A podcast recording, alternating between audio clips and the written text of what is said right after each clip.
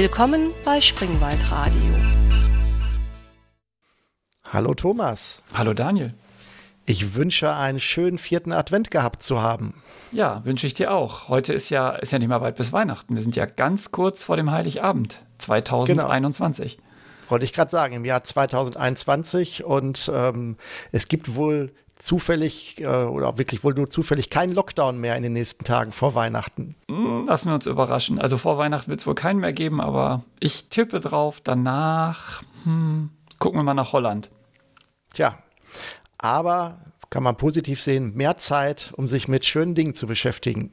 Zum Beispiel Podcasts zu machen. Ja, zum Beispiel. Oder zum Beispiel sich mit anderen Themen zu beschäftigen. Wie? Ja, momentan umtreibt mich ja, wir hatten es in der letzten Folge auch schon kurz angeschnitten, doch sehr das Thema Chatbots. Ja, ich habe da gesehen, da gab es einen Artikel in einer größeren Publikumszeitschrift zum Thema Making und der war von dir. Genau, das dauert ja immer so ein bisschen, bis die Artikel dann, äh, sag ich mal, von der, vom, also erstmal musste sie ja schreiben, das dauert bei mir ja schon ein bisschen und dann müssen sie ja auch noch dann äh, angeschaut werden und äh, werden dann ja auch äh, sehr gut verbessert. Also da bin ich ja immer, finde ich immer sehr schön, was da noch sozusagen an, an Verbesserungsmöglichkeiten dann äh, durch die Redakteure noch eingebracht wird. Also das verbessert so ein Artikel schon, finde ich, sehr gut. Und dann muss er ja, braucht er auch noch ein bisschen Vorplanung bis zum Redaktionsschluss, bis er dann sozusagen gedruckt werden kann. Das heißt, ähm, für mich ist das jetzt tatsächlich der Artikel selber schon ein bisschen länger her, ein paar Wochen. Aber das Thema umtreibt mich trotzdem noch sehr. Du hast das Thema noch nicht genannt. Ach so, doch habe ich gerade gesagt, Chatbots. Hast du? Okay, dann ja, habe ich. Ich glaube schon. Dann ist es mir durch die Lappen gegangen. Okay. Genau. Und aber in der Make ist das Thema äh, hat das natürlich einen Schwerpunkt, weil die Make ist ja jetzt keine ähm, äh, reine Softwarezeitschrift, sondern ist ja eher für Maker, was ja meist so ins Physikalische geht. Und da geht es dann eher um die Frage, wie du ähm, deinen ja, tendenziell physikalischen Projekten das Hören oder Sprechen beibringen kannst. Also wie du zum Beispiel mit deinem Smartphone, deinem mobilen Roboter per Chat sagen kannst, fahr mal vorwärts, fahr mal rückwärts oder wie du dich vielleicht mit einer, mit einer Figur, die auf deinem Tisch steht, dann halt über ein Thema wirklich auch unterhalten kannst. Wobei das dann schon High-Class ist, weil dann musst du sowas wie Spracherkennung, Sprachausgabe auch mitlösen, je nachdem, welche Plattform du da verwendest. Was macht dich denn jetzt zum Experten, einen Artikel in der Make über Chatbots zu schreiben?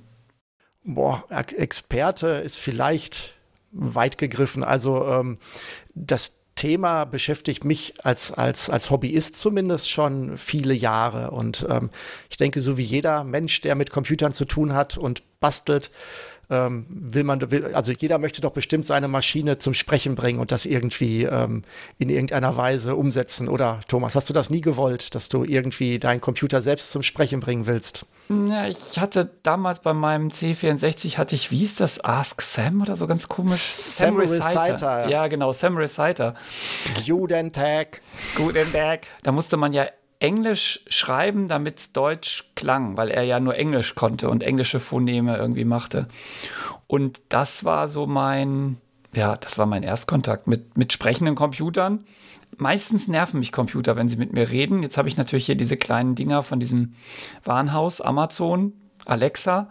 Oh, jetzt habe ich es gesagt, hoffentlich hört sie es nicht. Ähm, ja, aber ja, doch, ja, es ist schon schön, wenn man mit seinem Computer reden kann. Das stimmt. Also bei, bei der Alexa merkt man, dass das es doch ganz angenehm ist, wenn man ein Sprachinterface hat. Ja, ich fand halt dann aber auch immer die Herausforderung, dass es dann halt auch selbst geleitet ist. Also dass man das, also dass man wirklich nicht einen Computer kauft, der sprechen kann, sondern dass man wirklich auch, sag ich mal, den Charakter des Computers prägen kann, wie der und was der spricht und auf welche Fragen der antwortet. Also sozusagen einen eigenen sprechenden Computer, wenn du so willst. Und ähm, das ähm, das ähm, Sam Reciter und so kenne ich auch noch von früher, das war ja eher so Sprachausgabe. Aber irgendwann ist ja dann auch die Frage so, wie definierst du dann, was der spricht? Natürlich kannst du dann irgendwie sagen, ich drücke auf Taste A und dann spricht der ein Satz, auf Taste B wird ein Sample abgespielt. Das ist so für, für Animatronik, so in so Vergnügungsparks oder sowas mit aufgezeichneten Sprachausgaben ist das natürlich toll. Aber wenn du deinem eigenen Programm eigene Befehle und, und Sprechinformationen äh, beibringen willst, dann musst du dich ja auch irgendwann damit beschäftigen, das zu programmieren. Und das hat mich tatsächlich so Ende der 90er das erste Mal richtig beschäftigt, weil dann im Internet so langsam die ja so Chats und auch Chatbots so langsam äh, aufgetaucht sind, sodass dass man sie wirklich auch wahrgenommen hat. Jetzt muss ich aber noch mal hier der Disziplin wegen, nur der, äh, der logischen Reihenfolge. Also wir haben ja, du hast gesagt, Chatbots und wir haben von Sam Reciter gesprochen, was ja nur eine Sprachausgabe war. Kannst du das mal irgendwie auseinanderfrickeln, was, was jetzt was ist? Ja, okay, das, ähm, äh, da hast du recht, das ist jetzt vielleicht ein bisschen ineinander übergegangen. Ähm, also die Grundlage von beidem würde ich sehen in natürlich sprachiger Kommunikation. Und da ist für mich erstmal das Medium egal. Also das, ähm, das Tippen in einer Tastatur, um dann eine geschriebene auf dem Bildschirm oder auf Papier gedruckte Antwort oder irgendwie sowas zu bekommen. Das ist ja erstmal dann die Grundlage. Also das ist ja, da kann ja dann ein Dialog entstehen, dass du mit einer Maschine ähm, ja, also ein, ein, ein Chat auf Textebene führst, sag ich mal. Und ähm, das dann sozusagen ähm, komplizierter zu machen in der Umsetzung, dann kannst du natürlich sagen, okay, ich setze davor jetzt eine Spracherkennung, dass also sozusagen aus dem aus gesprochenem Wort dann erst der Text wird, der dann vom Computer interpretiert wird, dann schreibt der Computer sozusagen seine Textantwort und die wird dann auch wieder vom Computer am Ende in, in Ton umgewandelt, in gesprochene Sprache. Das ist sozusagen die, ähm, das ist ja dann die Möglichkeit, die man hat. Wobei die heutigen Systeme wie Alexa diese, diese Schritte nicht, ähm, die nicht, ähm, soweit ich weiß, nicht ähm, in dieser abgetrennten Reihenfolge machen, sondern die versuchen äh, mit statistischen Verfahren äh, die ersten zwei Schritte zu vermischen. Das heißt, sie versuchen nicht erst zu erkennen, was du sagst, äh, rein Wort für Wort und es dann inhaltlich zu übersetzen, sondern ähm, die versuchen schon, während du sprichst, rauszufinden, wie wahrscheinlich es ist, aufgrund des Satzes, den du hast, dass du ein Wort so oder so gesagt hast. Also wenn es, äh,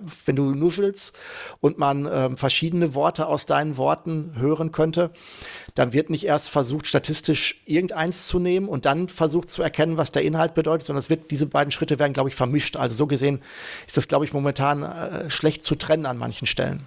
Aber von der Logik her hast du einmal jemand spricht, dann wird es, muss es irgendwie erkannt werden, dann wird es maschinenlesbar, dann muss sich der Computer überlegen, was antwortet er, muss es erstmal verstehen natürlich, dann muss er sich überlegen, was antwortet er drauf und dann muss man wieder eine Sprachsynthese machen, um eine Antwort zu generieren, die man wieder hören kann. Genau, das sind die drei letzten, Dinge, ne? Genau, bei den letzten beiden kann man halt diesen, diesen, diesen Übergang machen, weil was er spricht, das dann sprachsynthesemäßig auszugeben, klar, das kann man getrennt machen. Bei der Erkennung von gesprochener Sprache und dem Matchen auf den, den Inhalt, was damit gemeint werden sollte, ich glaube, das geht mittlerweile sehr stark in einem Schritt über. Einfach weil man dann, äh, äh sag ich mal, die Spracherkennung macht man, glaube ich, nicht mehr so getrennt von der Inhaltserkennung. Klar, ist ja logisch, weil dann ist natürlich viel einfacher, zu erkennen, was, er, was derjenige oder diejenige sagen möchte, weil du ja dann den, den Kontext viel eher hast, als wenn du erst versucht, Wort zu Wort zu übersetzen in irgendwas Maschinenlesbares und dann zu interpretieren. Genau, du legst dich ja sonst viel zu früh fest, allein äh, nur auf, der, auf dem Gehörten. Und eventuell hast du das, die beste Interpretation verworfen, die aber ähm, die, die von den drei möglichen Hörformen eines genuschelten Wortes. Genau, aber jetzt sind wir schon sehr, sehr tief in, in, in technischen Fragen. Ähm, aber du hast recht, ähm, also das, womit ich mich dann tatsächlich so ab den Ende der 90er beschäftigt habe, waren tatsächlich die Texteingabe-Chatbots, die du dann auf Webseiten teilweise hattest, wo du dann halt auf irgendeine Webseite gekommen bist und dann halt irgend so, eine, so ein Fensterchen war mit einer Comicfigur und du konntest was eingeben und es kam dann vielleicht sogar als, als Sprache zurück. Das war so meine ersten, meine ersten äh, Kontakte mit dem Thema Chatbots, wo ich dann gesagt habe, oh, das möchte ich auch mal irgendwie machen. Und ähm, aber das ist natürlich, ähm, das war auch schon, das ist, da, da gab es Chatbots schon viele Jahre zu dem Zeitpunkt. Also das ist sicherlich nicht, also Chatbots gibt es ja eigentlich schon vor meiner Geburt, die ersten. Das heißt, die Geschichte, vielleicht gucken wir uns die gleich an oder wollen wir direkt über die Geschichte reden? Oder erst deine persönliche Geschichte der Chatbots? Ich glaube, wir können also wir können auch erstmal, ähm, wir können gerne erstmal grundlegend erklären, wer, wer die ersten Chatbots waren, vielleicht mal so. Wäre vielleicht so eine Idee. Ja, das ist doch in der Computertechnik immer gut. Ähm, da das alles noch nicht so alt ist, kann man sich immer fragen, wer war der Erste? Wer war der Erste? Äh, also laut, wenn man den, wenn man so dem, den einschlägigen Meinungen glaubt, dann war das 1966 der Herr Josef Weizenbaum am MIT. Weizenbaum ist ja durchaus bekannt äh, in der Informatik. Also das ist nicht, ist kein Niemand, das ist nicht äh, ein Daniel, doch du bist auch kein Niemand, aber kein, eine, eine, eine, eine große Persönlichkeit. Ich weiß gar nicht, ob der noch lebt, aber vor einiger Zeit nee, lebt der, ist tot? Der ist, soweit ich weiß, ist er gestorben. Okay. Ähm, und der hat Elisa gemacht und das zufälligerweise kenne ich Elisa sogar, weil ich Elisa mal benutzt habe. Mhm. Ähm, wobei Eliza ist, glaube ich, nur englischsprachig, oder? Also das, das war ja nie eine deutsche Implementierung. Stimmt, Eliza. Ja, ja, nein, das war Englisch. Das, ähm, das ist ja so ein, das, das gab es ja für alle Computer dann irgendwann, eine Portierung von, von Eliza, mit der konnte man dann reden. Wann hat, wann hat Josef Weizmann das gemacht? Äh, ich glaube, äh, das war, muss so in den 60ern gewesen sein. Ich habe hier so 66 stehen, dass es das wäre. Und ähm, ähm, Eliza war ja, ein, war ja ähm, äh, kein Chatbot, wie wir das jetzt so kennen, dass er irgendwie über, über Internetsysteme mit irgendwem in der Ferne gedacht war, sondern das war eher ein lokales Programm, was dann höchstens an einem Terminal, äh, so, äh, ich sag mal so, es war eher eine Konsolenanwendung am Anfang, wenn ich es richtig verstanden habe. Ja, in den 60er Jahren, als wir noch nicht geboren waren, war mit Internet auch noch nicht so viel und mit, mit, mit Remote. Also es gab schon irgendwas, aber wahrscheinlich nicht, äh, nicht so mainstreamig, dass man da hätte äh, drüber chatten können. Also meine Erfahrung mit Eliza ist, ähm, das ist einfach ein, ein, ein, Ding, mit dem, da gibst du irgendwas ein und er macht relativ intelligente Kombinationen aus dem, was du eingegeben hast und antwortet dann wieder. Also das ist jetzt nicht wirklich ein, äh, also wie ich es erlebt habe, kein kompletter Chat Baum, der da irgendwie alle Möglichkeiten abturnt, sondern der macht einfach ähm, Pattern Matching auf den Eingaben und macht dann, äh, gibt dann irgendwie schlaue, schlaue Antworten. Zum Beispiel, wenn er dich fragt, wie geht's dir und du sagst, ich bin deprimiert, dann fragt er, warum bist du deprimiert? Und dann. Genau. Ja. Man muss vielleicht auch noch sagen, dass Eliza äh, einen äh, Psychotherapeuten simulieren sollte. Das war zumindest die Idee, die dahinter steckte. Also ich glaube auch nicht ernsthaft. Ich glaube, wenn ich es richtig in Erinnerung habe, wollte Weizenbaum eigentlich die Absurdität dieser Sache äh, den Leuten vor Augen führen und war dann selber überrascht, wie, ähm, wie gut das angenommen wurde. Und ähm, was du gerade gesagt hast, also soweit ich weiß, glaube ich, war es grob so, dass es da zwei Kernregeln gab, nämlich einmal, dass es ein hartes Lexikon gab, so wie du gerade gesagt hast. Das heißt, wenn du irgendwo in, in einen Satz gesagt oder geschrieben hast, äh, wo das Wort Mutter vorkam, dann hat das System dich direkt gefragt, oh, äh, möchtest du über deine Mutter sprechen? Also das waren dann so hart geskriptete äh, Worterkennungen. Äh, ähm, Und was er halt auch gemacht hat, er hat halt sehr viel Dinge, die du gesagt hast, einfach als Sprache zurückgespiegelt, als Frage. Das heißt, wenn du, wie du gerade sagtest, ähm, ähm, ich bin deprimiert, dann hat er gefragt, warum sind Sie deprimiert? Möchten Sie über, darüber sprechen, dass Sie deprimiert sind? Er konnte dann wohl auch grammatikalische Formen umkehren äh, damit es sozusagen als Frage auch passt.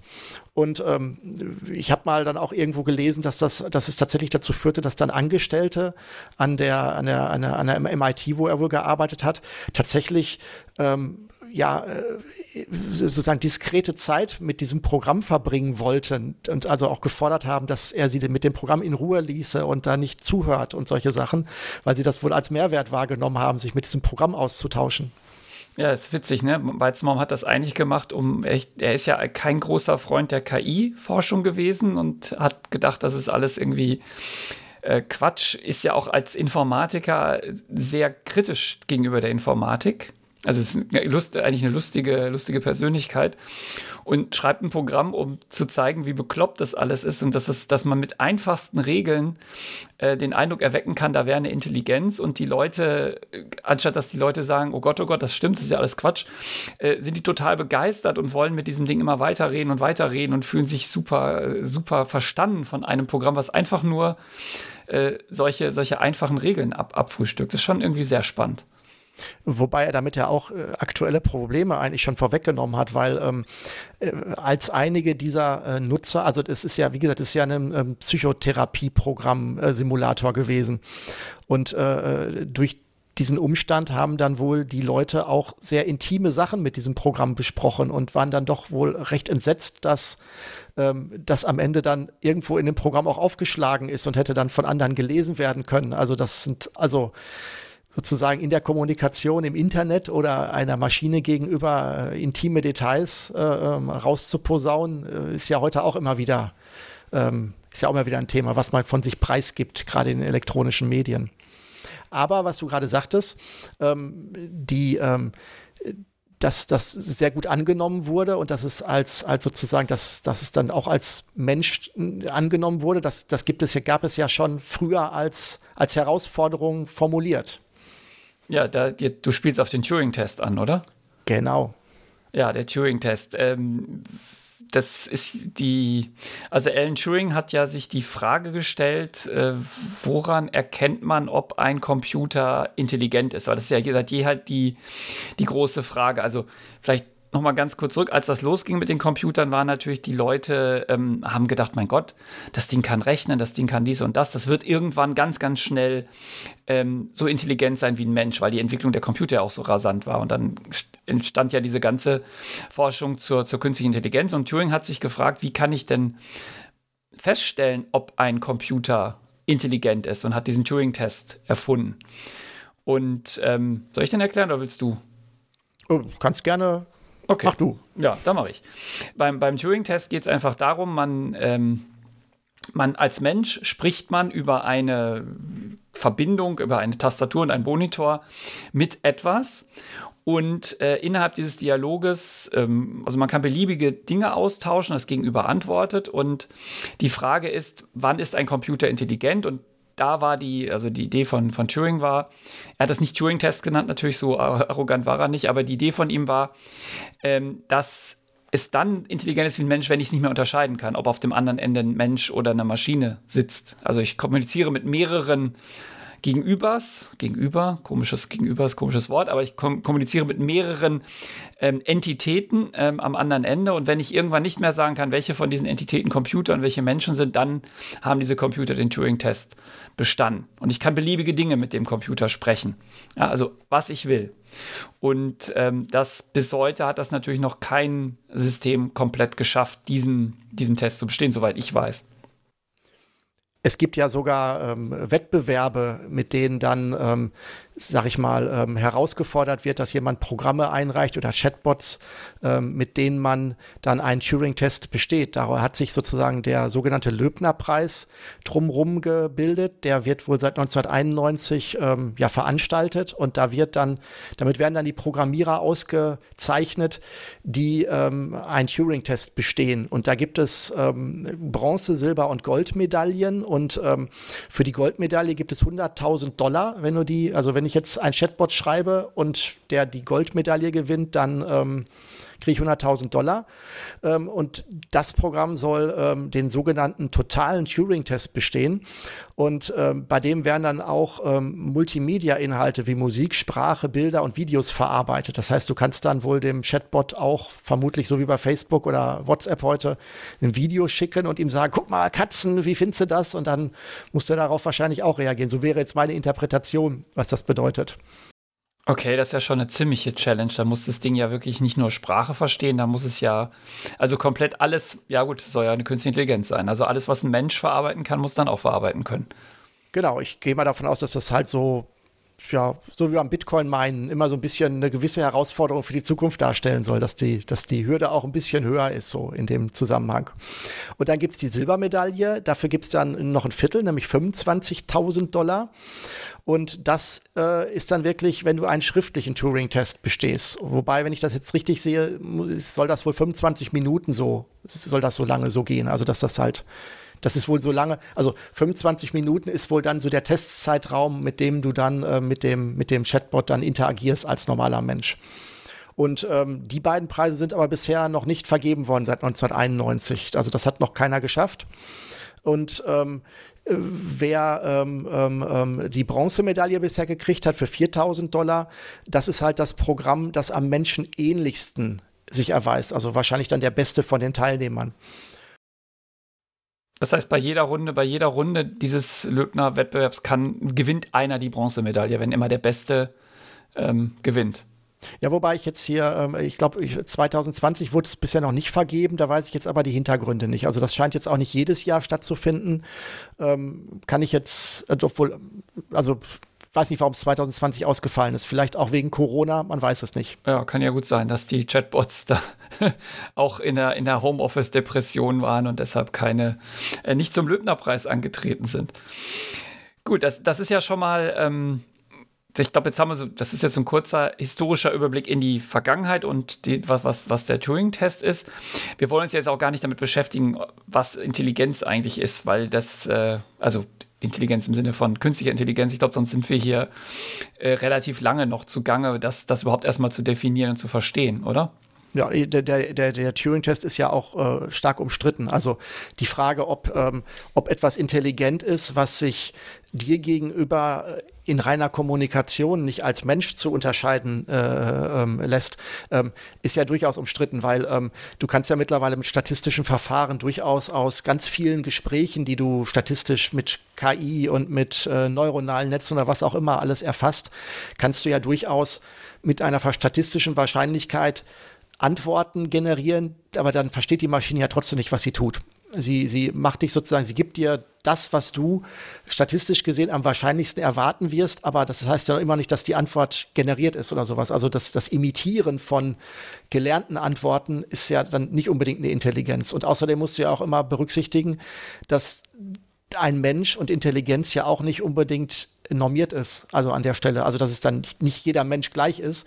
Äh, ich glaube, einer der Chatbots, die da auch sehr viel gewonnen haben, war halt auch ein sehr junger Mensch, der halt auch so ein bisschen eher, also die, die Simulation eines sehr jungen Menschen, der auch eher so bisschen lockerer war und auch gerne mal abgelenkt hat. Also der jetzt nicht mit dir über Fibonacci diskutiert hätte, sondern der hat einfach gesagt, was willst du von mir, so in der Art. Also auch das ist ja, muss man ja mit davon ausgehen, wenn da auf der anderen Seite ein, ein hibbeliger Teenager sitzt, sag ich mal, ähm, hat er vielleicht ein anderes Chatverhalten, äh, wenn, wenn das gerade dein Gegenüber ist und du denkst, ja, das ist ein Chatbot, weil der der hört mir gar nicht zu, in Anführungsstrichen. Äh, das, das kann ja auch am Menschen liegen und nicht nur am Chatbot. Also ein Chatbot, der über Fibonacci mit mir reden möchte, der würde ich sofort sagen, das ist ein Computer, das kann kein Mensch sein, weil wer macht das denn freiwillig? War okay. Ähm, oder es wäre ein Mensch, der mich extra auf die falsche Fährte führen möchte, dass er ein Computer ist. Aber das ist ja nicht, nicht, nicht Aufgabe beim, beim Turing-Test. Also die Menschen sollen sich ja nicht möglichst dämlich verhalten, damit man sie für Computer hält, sondern umgekehrt. Gut, also lassen wir mal Intelligenz ähm, außen vor, weil das vielleicht doch echt zu weit führt. Ähm, jetzt mal zu wirklich Chatbots, wie wir die kennen. Also das, diese Eliza kann man sich runterladen, gibt es im Internet irgendwo klar. Turing-Test ist mehr akademisch, Löbner-Preis ist wahrscheinlich hier noch keiner von uns angetreten. Ähm, sondern Chatbots sind ja irgendwie Dinge, die man auch inzwischen so ein bisschen aus dem Internet kennt. Wo ging es denn da richtig los mit, mit Chatbots? Also der, der erste richtige Run, den ich so mitbekommen habe, das war halt äh, so kurz vor der Dotcom-Blase, so in den 2000er Jahren oder Anfang der 2000er. Da war ja alles, was irgendwie das Wort Web oder Intelligenz oder irgendwas mit im Namen hatte. Da wurden ja unglaublich viele Firmen gegründet, um, um alles Mögliche drumherum und die Preise waren ja dann auch für jede Art von Dienstleistung unglaublich hoch, bis dann die Dotcom-Blase geplatzt ist. Und ähm, das habe ich also, ähm, da ähm, war das eigentlich sozusagen, da musstest du als irgendein, wenn du Stromanbieter warst und eine Webseite hattest, musstest du einen Chatbot haben, um deinen Kundenservice zu entlasten. Das war halt dann immer so der, der Claim auch. Und es gab auch unglaublich viele Firmen äh, und auch sehr teure Produkte, dass dann halt auch, äh, die dann in der Zeit sich gebildet haben, ähm, wo du dann halt auch dann ein Chatbot ähm, Werkzeug kaufen musstest oder mieten und dann auch dann erstmal äh, ein Projekt dann auch am Hintern hattest, mit dem du erstmal das Werkzeug erlernt hast und solche Sachen. Und es war aber sehr, sehr marketingtauglich damals in den, in den 2000ern. Ähm, und es war auch, ähm, das war auch eine Zeit, wo es noch alles ein bisschen flapsiger war, äh, wenn nicht gar, wenn man nicht sagen will, sogar sexualisiert. Also was, was vielleicht auch sehr, sehr, sehr, ähm, was vielleicht noch einige kennen, was halt sehr, äh, aus meiner Sicht muss das viral lanciert gewesen sein. Ähm, es gab dann früher mal so Mails, die so rumgereicht wurden, also die ich dann mein, von meinen Kumpels gekriegt habe und an meine Kumpels weiterleiten sollte. Nach Prinzip, schau mal hier, geh mal auf die Webseite von Yellowstrom und da ist rechts eine Figur, so eine, so eine, so eine, so eine Frau, äh, sprich mal mit der. Das war dann Eve, der Chatbot von Yellowstrom. Und ähm, worauf du halt fokussiert wurdest, ist, man möge dem Chatbot doch bitte sagen, zieh dich aus. Und ähm, das. Ähm, Was dann passiert? Ja, das hat er natürlich gemacht. Erstmal, genau, ich glaube, der Dialog Ähm, der lautete dann irgendwie, ähm, was sagt man? Und dann musstest du halt bitte sagen. Und dann hat dann halt dieser, diese äh, schlanke, junge Chatbot-Avatar in, in, war aber eine Comicfigur, dann halt so, äh, hatte nur ein T-Shirt, hat dann das T-Shirt geliftet und in diesem Augenblick kam halt eine Bildstörung über das, über das Bild. Und ähm, dann, hat, dann, dann war danach die Bildstörung zu Ende. Dann solltest du halt sagen, nochmal. Und dann wurde aber auch irgendeine Ausflucht gebracht. Und das ist echt, ehrlich gesagt, ähm, eine richtige Pest, weil das sitzt immer noch in den Leuten drin. Und ähm, wenn ich heute irgendwie mal ein Chatbot irgendwo loslasse, dann kannst du davon ausgehen, dass du, wenn der gut frequentiert ist, pro Tag mindestens mehrmals zieht dich aus. Ähm, äh, äh, als, als, als Anfrage in diesen Chatbot reinkriegst. Ganz einfach, weil das scheint offenbar so ein Meme zu sein, dass mit Chatbots durch diesen, ich sag wirklich Mist, das muss damals, ich, ich bin mir sicher, dass das damals viral von Yellowstrom äh, die ersten Mails verschickt wurden, so als, als Meme, damit sich das verteilt. Äh, das ist echt, das ähm, kriegst du nicht los. Musst du mit reagieren. Also wenn du ein Chatbot programmierst, musst du diese Frage entweder komplett ignorieren oder irgendwie beantworten. Jetzt hätte ich ehrlich gesagt gar nicht gedacht, dass das. Also ich habe von dieser Yellowstrom, Yellowstrom, Yellowstrom-Geschichte gar nichts gehört, aber ähm, meinst du nicht, dass es einfach daran liegt, dass die Leute immer so einen Unsinn machen? Also man, wenn man früher an die, an die, äh, wie hießen die, diese ähm, ICQ und so Geschichten dachte, wo man ja auch chatten konnte im Internet, das wurde doch auch immer nach zehn Sekunden ziemlich schlüpfrig, insbesondere wenn man äh, sich einen weiblichen Nickname gegeben hat. Also vielleicht sind die Leute auch einfach völlig bekloppt, wenn die irgendwie mit, mit sowas chatten. Ja, aber dass du, dass du per Mail ein, hey, hast du das schon gesehen? Und dann so eine dreistufige Anleitung, was du nacheinander sagen sollst, per Mail rumgeschickt bekommst, das halt, das ist schon sehr, sehr, sehr konkret, finde ich. Nee, nee, ich zweifle nicht dran. Yellow, Yellow, ich, ich kann das nicht aussprechen. Yellow Strom hat das, gibt es die überhaupt noch? Machen wir Ich habe keine Werbung? Ahnung. Oh Gott, oh Gott, oh Gott. Ich habe, glaube ich, habe, glaube ich, letztens gelesen, dass Eve nochmal so ein Revival gekriegt hat, irgendwie, dass die jetzt gerade nochmal irgendwo aufgeschlagen ist als, als refurbished oder irgendwie so. Nee, ich meinte, ob es Yellow Strom gibt. Aber was ich sagen wollte ist, äh, Yellow Strom hat das sicherlich lanciert. Nur ich glaube, dass die Leute jetzt alle Chatbots irgendwie dumm anmachen, liegt gar nicht daran, dass die sich daran erinnern, sondern dass die Leute sowas immer grundsätzlich machen, weil die Leute einfach gerne alles irgendwie challengen wollen. Äh, ja, auf jeden Fall. Also ähm, ich, ähm, ich ähm, wie gesagt, wir kommen ja gleich noch. Ich habe also ich habe in meinem, man hört es vielleicht raus, ich habe in der Zwischenzeit auch ein paar Chatbots mal gemacht in meinem Leben und ähm, ich, das, das Muster, das du sagst, ist tatsächlich ähm, wirklich nachvollziehbar, aber teilweise auch wirklich überraschend. Also du hast teilweise äh, Gespräche, wo tatsächlich jemand über einen sehr langen Zeitraum, wirklich über zwei Bildschirmseiten mit dem Chatbot einen wirklich qualifizierten Dialog führt und auch ähm, das, wo du wirklich denkst, da unterhalten sich zwei Menschen und sich da wirklich voll darauf einlässt.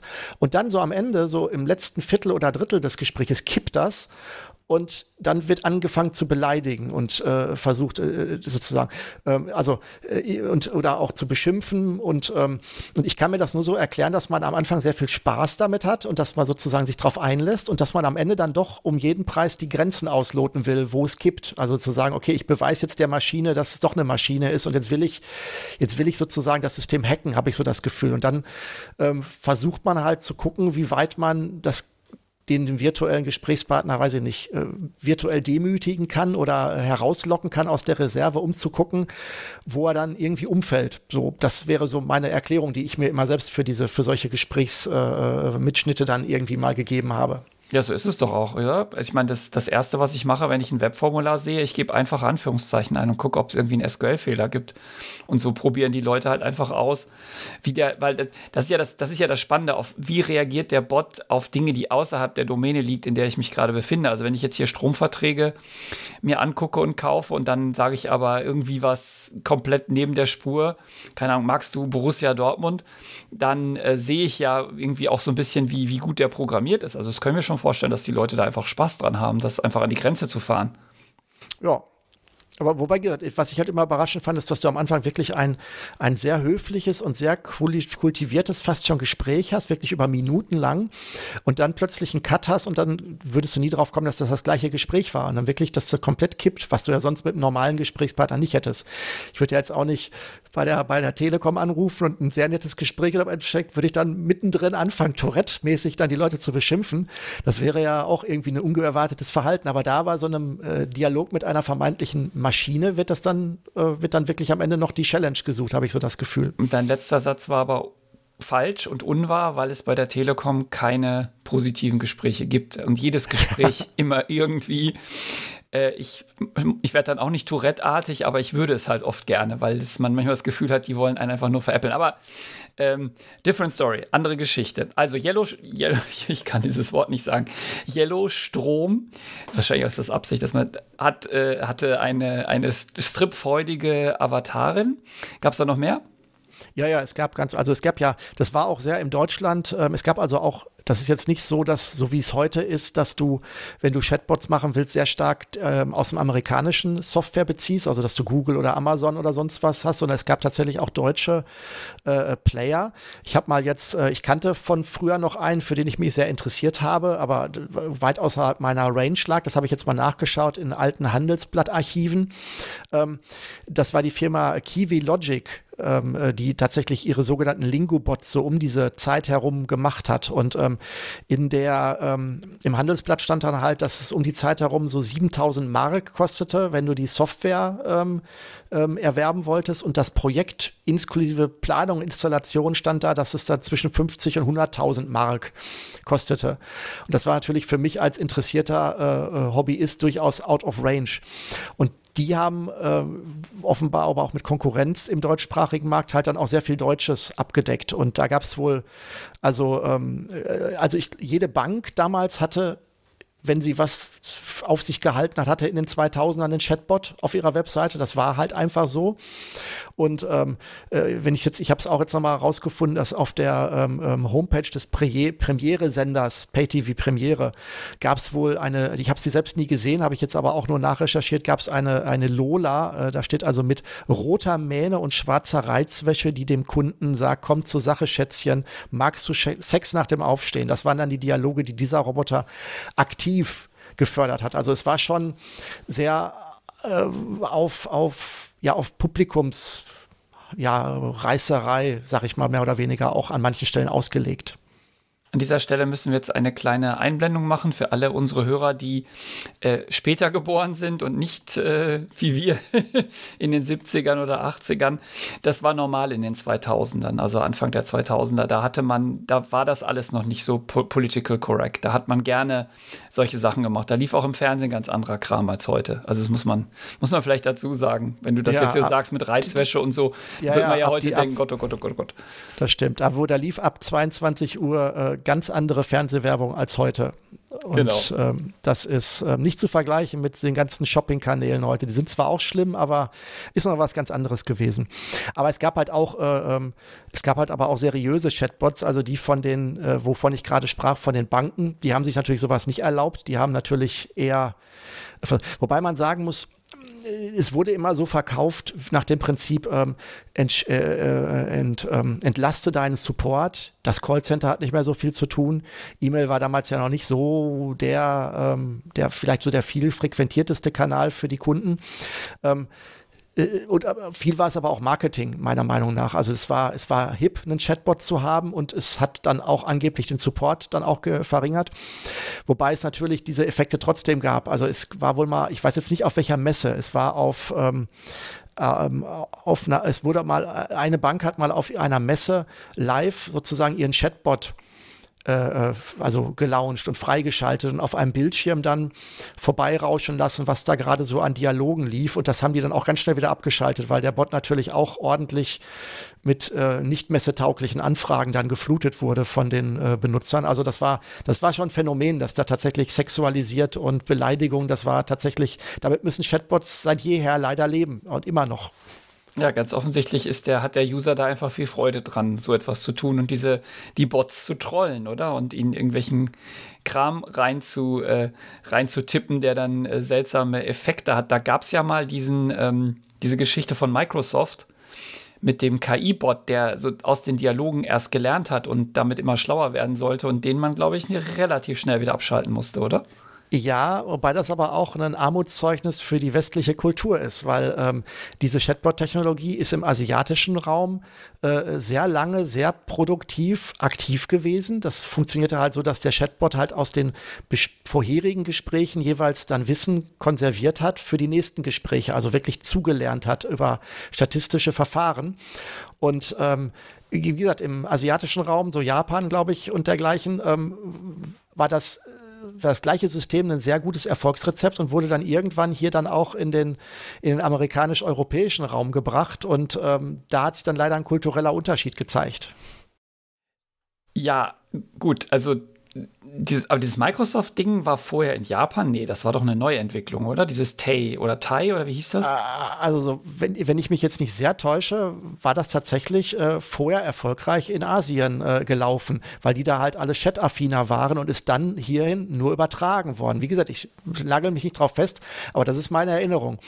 Und dann ist das ja hier von ein paar, ähm, wahrscheinlich von einer Minderheit, aber von sehr aktiven Usern ja dann ähm, mit Spezialthemen geflutet worden, die dann nicht so publikumstauglich waren. Ja, nennen wir das Kind beim Namen. Die, äh, die User haben es geschafft, dass dieser Chatbot innerhalb von, ich glaube, noch nicht mal 24 Stunden oder auf jeden Fall sehr kurzer Zeit zu einem Nazi ähm, mutiert ist und angefangen hat, schlimmste ähm, Aussagen zu treffen, also übelster Nazi-Art. Und dann musste Microsoft ihn halt abschalten und hat ihn, glaube ich, auch nie wieder angeschaltet. Ja, ich weiß gar nicht, was draus geworden ist, das stimmt. Also ich habe, wie gesagt, was ich so gelesen hatte, so aus so einer, ähm, aus einer, aus einem Bericht darüber war tatsächlich, dass ein Learning halt war, die kulturellen Unterschiede äh, zu berücksichtigen, wenn man sowas macht. Okay, das äh, denken wir jetzt mal nicht weiter drüber nach, was das auch über uns sagt, dass äh, bei uns Chatbots sofort von irgendwelchen Neonazis irgendwie mit, mit Beschlag belegt werden. Ja, ich glaube, es liegt halt einfach daran, dass gerade im asiatischen Bereich die Maschine durchaus viel akzeptierter ist in der Kommunikation, auch Terminals und dergleichen. Also das ist ja da, ähm, wenn du mal in Japan bist, die haben halt unglaublich viel mehr auch Automatisierung, was Automaten angeht, was, ähm, was Interaktion. Du hast teilweise Bildschirmterminals, wo du mit virtuellen Personen am Bahnhof dann äh, äh, interagierst und sowas. Ähm, also da, die haben ja auch eine viel höhere Affinität auch zu Robotern, äh, auch im Alltag und dergleichen, wo der, wo bei uns schon relativ schnell die der, sag mal, die Angst und die Moral auch kommt, zu sagen, oh, das kann man doch, das ist doch unmenschlich, wenn ein Roboter jetzt irgendwie mit jemandem spricht oder irgendwie sowas. Oder jetzt oder diese diese Robben, die es dann mal gab, so im im im sag ich mal so im ähm, ich weiß gar nicht wo wenn man im, dem, im Demenzbereich glaube ich, dass es dann so im Altenheim in Japan ja. Ja, dass es da animatronische äh, Tiere gab, die dann halt den, den ähm, ich glaube, den alten dementen Leuten dann halt gegeben wurden, ähm, nicht um sie abzufertigen und irgendwie still, ruhig zu stellen, sondern weil denen das wirklich geholfen hat. So jetzt, weil die das wirklich, das war für die eine Nähe, die ihnen wirklich was geholfen hat. Und ein richtiges Tier ist wahrscheinlich schwieriger da irgendwie anzurühren. Für die hat das trotzdem eine signifikante Wahrnehmungsverbesserung gemacht. Da haben wir halt eine ganz andere Wahrnehmung. Bei uns würde das sofort als sehr stark unethisch und, ähm, und, ähm, ja, und zu verteufeln auch angesehen. Also ich kann das schon verstehen, dass, dass die Japaner ihren Maschinen gegenüber vielleicht deutlich positiver gesinnt sind. Und es gibt offensichtlich keine Neonazis in Japan oder zumindest keine, die irgendwelche Chatbots ähm, beglücken. Aber lassen, lassen wir das Thema. Wir sind ja, wir sind ja komplett unpolitisch heute. Ähm, wobei, Neonazis geht gar nicht. Ja, also keine Chance. Ähm, jetzt von den äh, Dingen, Du hast jetzt ja so ein paar Beispiele gegeben. Ähm, vielleicht springen wir jetzt mal in die, in die Gegenwart. Ähm, also angenommen, ich möchte jetzt heute einen äh, Chatbot bauen? Oder ich mich interessiere mich dafür jetzt Stand heute 2021. Was wären denn so die Technologien, die ich zur Verfügung hätte, um das zu machen? Oh, also wenn wir damit jetzt anfangen, könnten wir, glaube ich, kriegen wir, glaube ich, die längste Podcast-Folge, die wir tatsächlich schon mal gemacht haben. Und wir haben schon lange Folgen äh, gehabt. Ähm, ja, ähm, also erstmal müsstest du sagen, was soll denn überhaupt die Plattform sein, auf der du agieren willst. Möchtest du zum Beispiel einen Alexa-Skill machen? Möchtest du einen Chatbot bauen, der, wo du dann halt äh, sagen kannst, irgendwie, ähm, ähm, äh, Alexa, starte virtuellen Thomas und dann sagt das System, hallo, ich bin Thomas, was willst du von mir? Und dann kannst du mit dem in einen Dialog gehen und über alles Mögliche sprechen ähm, und vielleicht sogar Sachen steuern. Das wäre eine Richtung, das, das, das, da, da gibt es dann halt diese da gibt es dann von Amazon auch direkt tatsächlich Entwicklungsumgebungen, wo du genau sowas im Web auch zusammenklickern kannst. Das wäre eine Richtung. Da gibt es verschiedene Anbieter, die könnte man jetzt aufzählen. Da habe ich persönlich aber nur Erfahrung tatsächlich auch mit Amazon gehabt, weil ich da mal so ein genau so ein Dialogsystem äh, ähm, für uns im Verlag mal äh, so geprototyped habe vor ein paar Jahren. Ähm, Und dann gibt es natürlich ähm, die ganzen textbasierten Systeme, die ähm, als Ziel haben, dass du zum Beispiel im Facebook Messenger, bei Telegram oder sonst wo halt dann über solche Social-Kanäle kommunizieren kannst. Und es gibt dann wieder welche, die, ähm, die sehr stark im Web, also auf einer, auf einer Webseite eingebunden sind, wobei die letzten beiden halt ähm, recht durchlässig sind. Also dass je nachdem, welchen Anbieter oder welche Technologie du wählst, ähm, kannst du dich dann hocharbeiten. Also du kannst erstmal so ein bisschen auf Textbasis auf einer Webseite arbeiten und meistens dann mit eigenem Aufwand oder durch Zukaufen von Lizenzen kannst du dann halt auch sagen, okay, jetzt möchte ich auch äh, bei Telegram sein, bei äh, WhatsApp. Wobei das WhatsApp ist, glaube ich, immer das Schwierigste reinzukommen, aber äh, Facebook Messenger ist auf jeden Fall recht leicht erreichbar. Also nochmal zum Verstehen. Ich habe, ähm, also Alexa habe ich auch schon mal gemacht. Da war ich auf dem Hackathon und da ähm, konnte man so Alexa-Dialoggedöns bauen. Und da habe ich da so, so, so einen kleinen Prototyp von so einem Infocom-Adventure-Ding gemacht. Das, das, das kann ich mir vorstellen. Ähm, jetzt vermute ich, alle anderen haben sowas auch, oder? Google wird sowas haben für ihren äh, Home Assistant, äh, Apple wird sowas haben für ihren Home Assistant. Das sind aber ja diese geschlossenen Ökosysteme, Sprache rein, ähm, Antwort raus und dazwischen irgendeine Verarbeitung. Und jetzt gibt es auch Sachen, die ich in Messenger klinken kann. Bin ich denn dann immer in deren Ökosystem? Also wenn ich jetzt Facebook, pfui, ähm, irgendwas machen will, muss ich dann einen Facebook-Chatbot bauen oder wie funktioniert das? Nee, nee, das ist, das läuft eigentlich sehr generalistischer. Auch, auch, auch gerade bei, selbst bei Amazon oder Google kannst du eigentlich sehr stark entscheiden, wie viel wie viel du mitbringst und wie viel du an, an, an, ähm, an Eigenleistung sozusagen, an, an Intelligenz reinprogrammieren willst. Also ich sag mal so, du kannst, machen wir doch mal das Beispiel Alexa an der Stelle. Du kannst ähm, auf deren Webseite gehen und kannst sozusagen Frage-Antwort-Spielchen da direkt eingeben. Das heißt, du kannst da, äh, sie nennen es da Intent, also sowas wie, äh, was ist Intent? Aussage, Anfrage, ähm, also was ist denn jetzt die deutsche Übersetzung für Intent? Ähm, Bedeutung. Genau, du kannst eine, die Bedeutung einer Frage ähm, definieren und zum Beispiel jetzt sagen, ähm, Hallo, wie geht's, sag ich mal. Das ist jetzt ein Intent, den ich da habe. Und dann kann ich sagen, okay, die Antwort darauf ist hart kodiert, mir geht es super. Und das kannst du, diese Pärchen kannst du erstmal in großer Stückzahl auch schon ähm, irgendwie hinterlegen. Und du könntest an einen, könntest auch statt einer Aussage dann eine Aktion dran machen. Du kannst sagen, äh, wenn du jetzt sagst, okay, schalte äh, Licht ein und du würdest das hart codieren wollen, könntest du da auch eine Aktion dran machen, die dann Licht einschaltet. Das kannst du alles auf dieser Plattform zusammenklickern schon. Das gibt's alles.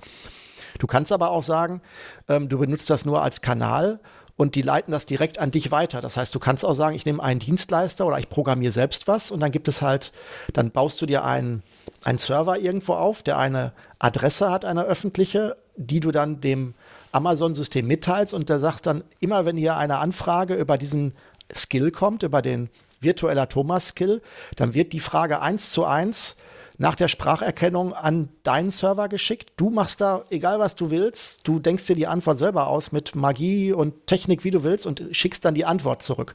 Dann ist das wirklich nur ein ganz dummer, ganz dummer Kanal, den du da nutzt. Dann machen die nur die Spracherkennung. Ähm, leider mit dem Nachteil, den wir gerade besprochen haben, dass sie die Sprache erkennen und du kriegst dann die fertig erkannte Sprache und deine statistischen Verfahren wissen also nicht mehr, ob da Varianten besser gewesen wären.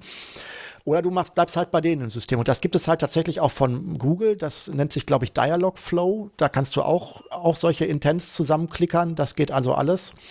Ähm, und es gibt aber auch jede Menge Anbieter, die wirklich, ähm, die dann einfach über Konnektoren sagen, du kannst hier bei uns ähm, auf unserer Webseite deinen Chatbot designen und dann kannst du halt einfach Schnittstellen bedienen. Du kannst dann hier deine Facebook Messenger ID eingeben, die du für deinen Chatbot angelegt hast. Du kannst äh, deinen Amazon Intent jetzt hiermit verbinden. Also das das, ich sag mal, das Gehirn, das du da programmierst, das lässt sich am Ende je nach Anbieter, bei dem du bist oder je nach Technik in alle Kanäle einspielen, je nachdem, was die implementiert haben. Also heißt, ich kann theoretisch ich könnte rein theoretisch einen Chatbot programmieren und den in die verschiedenen ähm, Messenger-Dienste und so weiter reinhängen, weil ich nur einen, einen Web-Endpunkt, wahrscheinlich einen REST-Service brauche, den die dann aufrufen, wenn jemand, keine Ahnung, mit diesem Bot dann kommuniziert.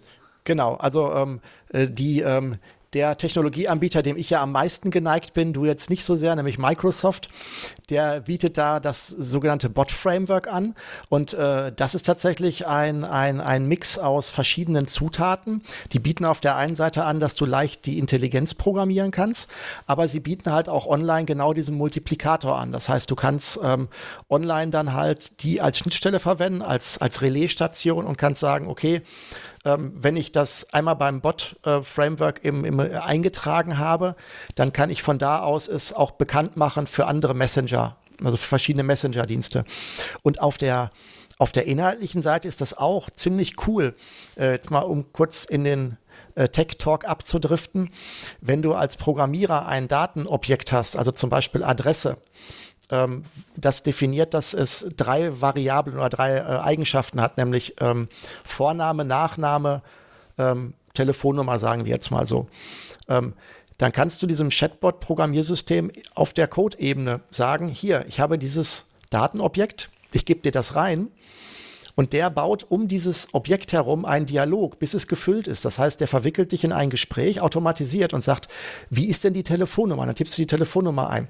Wie ist denn der Vorname oder so? Das heißt, der fragt dich anhand der der, der Annotationen, also der, der, der, der Beschreibungen an deinen Datenobjekten, ähm, geht er in einen Dialog mit dir. Und das geht so weit, dass du das sogar kapseln kannst. Das heißt, du kannst sagen, Stufe 1, ich möchte bitte das Adressobjekt gefüllt haben. Stufe 2, ich möchte die Bestellung mit, mit, ähm, mit, mit Zutaten, mit Pizza und Zutaten gefüllt haben. Und dann, du musst gar nichts sagen. Du musst im Endeffekt einfach nur sagen, ich habe, wie wenn du ein Webformular, also früher hättest du gesagt, ich mache ein Webformular und auf diesem Webformular entstehen automatisch drei Eingabefelder, nämlich eins für Name, eins für äh, Nachname und eins für Telefonnummer. Und darunter dann eins für Pizza 1 und Belag, Pizza 2 und Belag und dann Absenden-Knopf.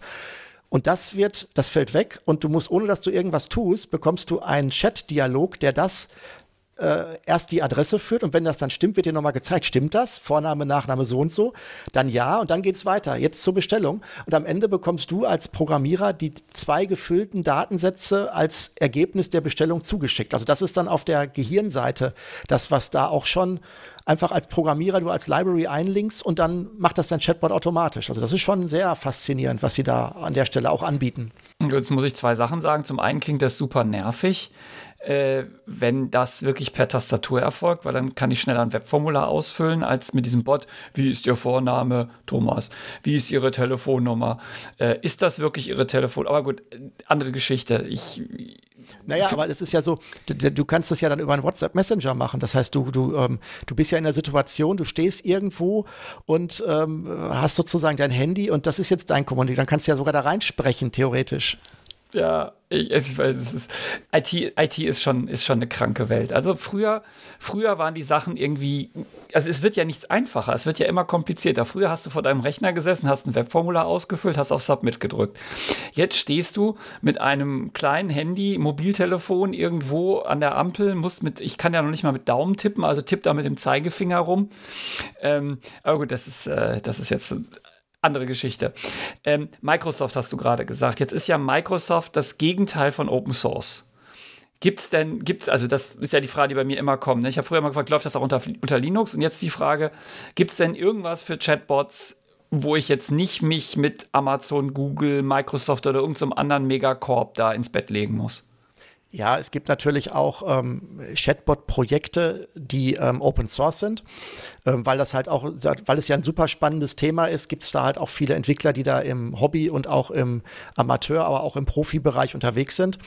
Und ähm, wobei ich sagen muss, ähm, ich habe mich bei den Open Source äh, Implementierungen für Chatbot-Interpreter äh, relativ wenig in den letzten Jahren rumgedrückt auf der breiten Front, weil ich sehr früh einen Kandidaten für mich gefunden habe, der mich jetzt schon seit vielen Jahren begleitet und dem, von dem ich immer noch begeistert bin. Das heißt, ich habe momentan in den letzten Jahren eigentlich ehrlich gesagt gar nicht so den die Notwendigkeit gehabt, mir einen weiten Open-Source-Überblick äh, zu, zu liefern. Es gibt da welche wie U-Bot und sowas, die du dann auch per Python installieren kannst, aber ich habe mich sehr früh auf das, ähm, auf das äh, Prinzip AIML, das ist ähm, Artificial Meta, nee, Artificial Intelligence Meta Language, äh, eingeschossen, das auch schon sehr, das auch schon sehr alt ist und äh, ja, nicht so alt wie Weizenberg, Weizenbaum.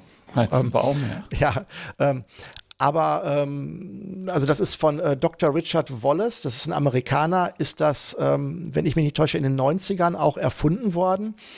Und der hat damals einen Chatbot äh, für sich programmiert, den er Alice genannt hat. Und ähm, das ist sozusagen die Grundlage, die er damit geschaffen hat, ist dann äh, dieses AIML gewesen, also eine Notationssprache, mit der man Chatbot, so wie man HTML verwendet, um Webseiten zu designen oder ähm, andere Syntax, hat er AIML als als ein Dokumentenformat erfunden, um Chatbots zu beschreiben. Lass mich raten, wenn es ML im Namen hat, dann ist immer XML drin. Genau, es ist eine, es, genau, es ist ein XML-Dokument, worum es dabei geht. Juhu. Das war ja in den 90ern sehr hip. XML, ach Gott, oh Gott, oh Gott. Okay, ja, also AML ist, ist, äh, ist XML für Chatbots. Genau. Und ähm, XML ist ja durchaus, also ähm, wenn du, wenn du, ähm, wenn du im, ähm, im publizierenden Gewerbe unterwegs bist, ist äh, XML durchaus immer noch ein sehr, sehr äh, gern gesehenes Format. Ja, aber es, es, hat, es hatte seinen Höhepunkt. Also die, ähm, so, so, ganz hip ist es nicht mehr, aber das ist ja, ist ja nicht schlimm. Ja, Java ist auch nicht mehr ganz so hip, aber ist ja trotzdem noch überall im Einsatz. Äh, ich glaube, die Frage ist, wo du guckst. Also wenn, es, wenn du meinst, dass die Hochphase der Konfigurationsdateien und bei den Serialisierungsformaten in der Programmierung, da stimme ich dir zu, da ist jetzt JSON oder andere Formate jetzt tatsächlich das, was jetzt auch zieht, bin ich auch voll dabei. Wenn es aber um Strukturierung von, von Inhalten und Dokumenten geht, äh, tatsächlich, die dann auch am Ende vielleicht auch gelesen werden sollen, äh, Word ist ja, glaube ich, auch DocX ist ja, glaube ich, auch mittlerweile XML, wenn ich mich nicht täusche. Ja. Ähm, ist, es, ist es ja tatsächlich, da ist es, glaube ich, hat es immer noch seine sehr gute Berechtigung. Als Serialisierungsformat würde ich dir zustimmen, ist XML zu mächtig. Äh, lustigerweise ist also XML jetzt dahin zurückgekehrt, wo es herkommt, nämlich als Dokumentenformat. Genau, das ist, ja, finde ich aber, finde ich aber durchaus auch legitim. Gut, aber wir wollen ja kein XML-Talk ähm, hier machen. Da können wir auch noch mal irgendwann drüber reden. Wenn wir, wenn uns gar nichts mehr einfällt, dann machen wir einen Podcast über XML. Ähm, IML, wie funktioniert denn das jetzt? Also AIML, ähm, vielleicht noch kurz, wie ich da drauf gekommen bin, oder wir machen wir erstmal AIML. Also AIML ist eigentlich ein ganz simples Format. Das kann, ähm, weil es XML ist, ähm, kann es sogar im, in jedem beliebigen Texteditor bearbeitet werden. Und das ist sicherlich zu der Zeit, wo Dr. Richard Wallace das da in den 90ern gemacht hat, auch wahrscheinlich gang und gäbe gewesen, es genau so zu bearbeiten. Das heißt, du nimmst einfach einen leeren Texteditor und kannst dann dieses äh, äh, spitze Klammern-Format, das erkennt man ja relativ zügig, wenn man ähm, einen Text mit vielen Einrückungen und vielen spitzen geöffneten und geschlossenen Klammern sieht, dann ist das oft XML. Und ähm, da spricht man ja von sogenannten Tags, ähm, ähm also von Elementen. Und ähm, vielleicht, ja gut, ich glaube, wenn man kurz XML erklären sollte, würde man sagen, okay, in XML kann man ähm, Text schreiben und man kann äh, Text umschließen mit sogenannten Text. Also man kann einem, einem, einem Text, einer Textpassage sagen, du kriegst jetzt eine Bedeutung. Also angenommen, ich würde jetzt das Beispiel von vorhin mit einer Adresse machen, dann würde ich bei XML sagen, ich habe ein, ein Element, ein Tag-Element, das heißt Person. Und da drin sind drei Elemente, Vorname, Nachname und Telefonnummer. Und in jedem dieser Elemente kann Fließtext sein, jetzt mal so vereinfacht. Da hätte man eine, eine gekapselte, eine, eine Struktur, die Elemente in Elementen enthält und das wäre dann die Beschreibung, die man da hätte. Und so funktioniert AIML auch, nur dass man in AIML halt als, als Kernelement immer eine sogenannte Kategorie, eine Category hat. Das ist das, was äh, Richard Wallace damals ähm, als eine Aktivität sozusagen hinterlegt hat. Das heißt, das ist sozusagen eine, äh, also eine Kategorie enthält eine, ein Muster, mit dem man eine Eingabe eines Benutzers erkennen kann und die Reaktion da drin. Das heißt, wenn ich da jetzt eine Category machen würde und würde da als Muster, äh, das heißt da Pattern reinschreiben, Hallo Thomas oder nur Hallo vielleicht und würde dann in die Ausgabe, das nennt sich da Template reinschreiben, Hallo, schön dich kennenzulernen, dann hätten wir schon wenn wir das jetzt auf einem AIML-Chatbot starten würden, hätten wir schon eine erste Antwort. Wenn man dann sagt, okay, du gibst Hallo ein und tippst auf Enter,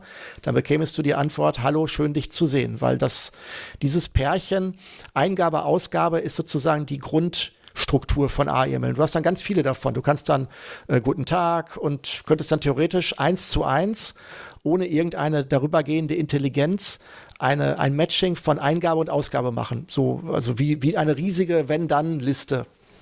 Das heißt, AML ist jetzt erstmal ein Dateiformat, mit dem man festlegen kann, wie so ein Dialog abläuft, Frage-Antwort-Spiel, also zieh dich aus, was hatten wir da vorhin, und dann irgendeine Antwort, die der Chatbot gibt. Mit AML ist aber noch nicht festgelegt, wer das Ding interpretiert. Ja, so wie so ein, so ein Office-Dokument kann ich in Word aufmachen, aber auch in LibreOffice oder in irgendeinem anderen Programm. Also es ist getrennt. Ich habe ein Dateiformat und ich brauche eine Software, die die versteht die das genau. versteht? Genau, ähm, das, ähm, das hat, äh, das ist damals beides ähm, als Open Source veröffentlicht worden äh, von Richard Wallace und ähm, das, äh, genau, der, der sogenannte Interpreter, also das, das Programm, das man startet und dem man dann angibt, dass diese AIML, XML-Datei zu laden und zu verarbeiten ist, das ist auch ähm, von ihm als Open Source äh, damals gestellt worden. Wenn man, äh, wenn man so ein altes Interview liest, äh, das da äh, jetzt äh, mal im Internet rumkursiert, kann ich auch gern verlinken in den Show Notes. Ähm, ähm, die ähm, äh, ist das durch Zufall geschehen. Also er hat wohl ähm, die Lizenz äh, nicht so richtig bewusst gewählt, äh, als er die GPL-Lizenz für seine für sein AIML und den den Interpreter gewählt hat, ist aber im Nachhinein wohl sehr glücklich darüber, weil er es sonst wahrscheinlich nicht so die Verbreitung äh, erlangt hätte, wie es das jetzt hat. Jetzt muss man natürlich wieder für unsere nicht komplett IT-Freaks GPL erklären. Also GPL GNU äh, Public License ist eine Lizenz, die jedem erlaubt, diese Software zu benutzen, wie er oder sie es möchte. Die Software ist quelloffen, das heißt, man kann also auch den Quelltext einsehen bei einer GPL. Und das Schöne an der, G oder das Spezielle an der GPL ist, sie, sie ist viral. Also jeder, der Software benutzt, die mit GPL lizenziert ist, muss die Veränderungen an dieser Software auch wieder öffentlich machen. Also du kannst jetzt nicht irgendwas GPL-lizenziertes nehmen, in ein kommerzielles Produkt einbauen, das darfst du, aber du musst dann das kommerzielle Produkt auch open sourcen. Und das sorgt dafür, dass also sozusagen der, da, da nichts irgendwie wieder in Closed Source wandert, wenn, wenn etwas GPL lizenziert ist. Mhm. Und ähm, äh, das ist jetzt aber nicht so, dass da wirklich der Interpreter knallhart auch das ist, was da ähm, jetzt sozusagen als Software einfach nur existiert, sondern es existiert halt für AEML auch eine abstrakte Beschreibung, wie denn dieser Interpreter zu funktionieren hat. Also was der, ähm, also es gibt im Endeffekt eine AEML-Dokumentation, eine, eine, eine Definition, wie das wie AIML gedacht ist. Und dann gibt es auch Hilfen dazu, wie, wie der Interpreter arbeiten sollte.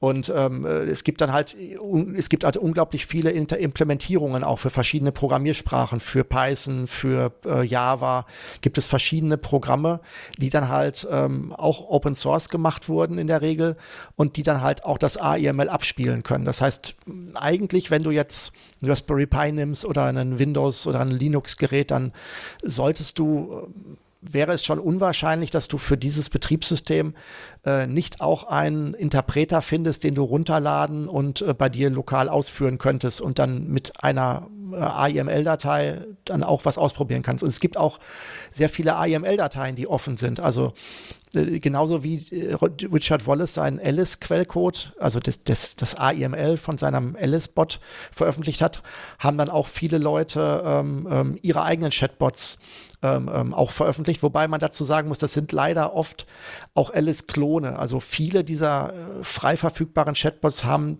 dann das Alice-Projekt genommen, ein bisschen daran rumgefummelt, nicht immer nur zum Guten und das dann wieder selber als ihr eigenes veröffentlicht. Das ist, das hat dem nicht unbedingt immer gut getan. Aber es gibt zum Beispiel auch ganze deutsche Implementierungen. Also es gibt auch eine deutsche Übersetzung der Alice, ähm, äh, des Alice-Wissens, ähm, das auch ähm, gut gepflegt war zu der Zeit damals, als es erzeugt wurde. Das ist natürlich, Alice ist jetzt schon ein bisschen älter, muss man sagen.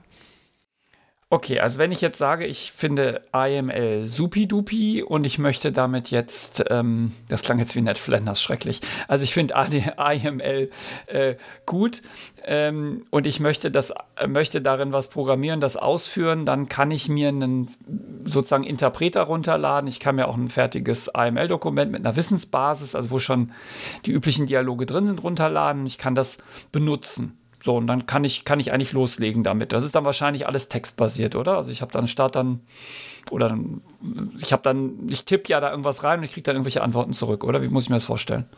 Genau, also sag mal, als User kannst du das dann sofort benutzen. Also die Programme sind in der Regel eine Endlosschleife, die einfach auf eine Tastatureingabe wartet und wenn du die abgeschickt hast, wird das interpretiert und die Ausgabe wird dir gezeigt und dann wartet er auf die nächste ähm, Tastatureingabe. Das ist das, was du so, wenn du das jetzt auf dem Raspberry Pi dir die Python-Version äh, runterlädst und dann direkt startest, dann hast du in deiner Konsolenanwendung halt genau diesen Dialog, wie wenn du so einen alten Terminal-Chat hättest habe ich jetzt verstanden. Also ich kann mir so einen so Interpreter runterladen, ich kann da meine, ähm, kann meine Wissensbasis, ich kann eine fertige Wissensbasis nehmen, ich kann mir eine eigene bauen, ich kann da, kann da irgendwas bauen, dann kann ich, kann ich los chatten mit, mit meinem Computer.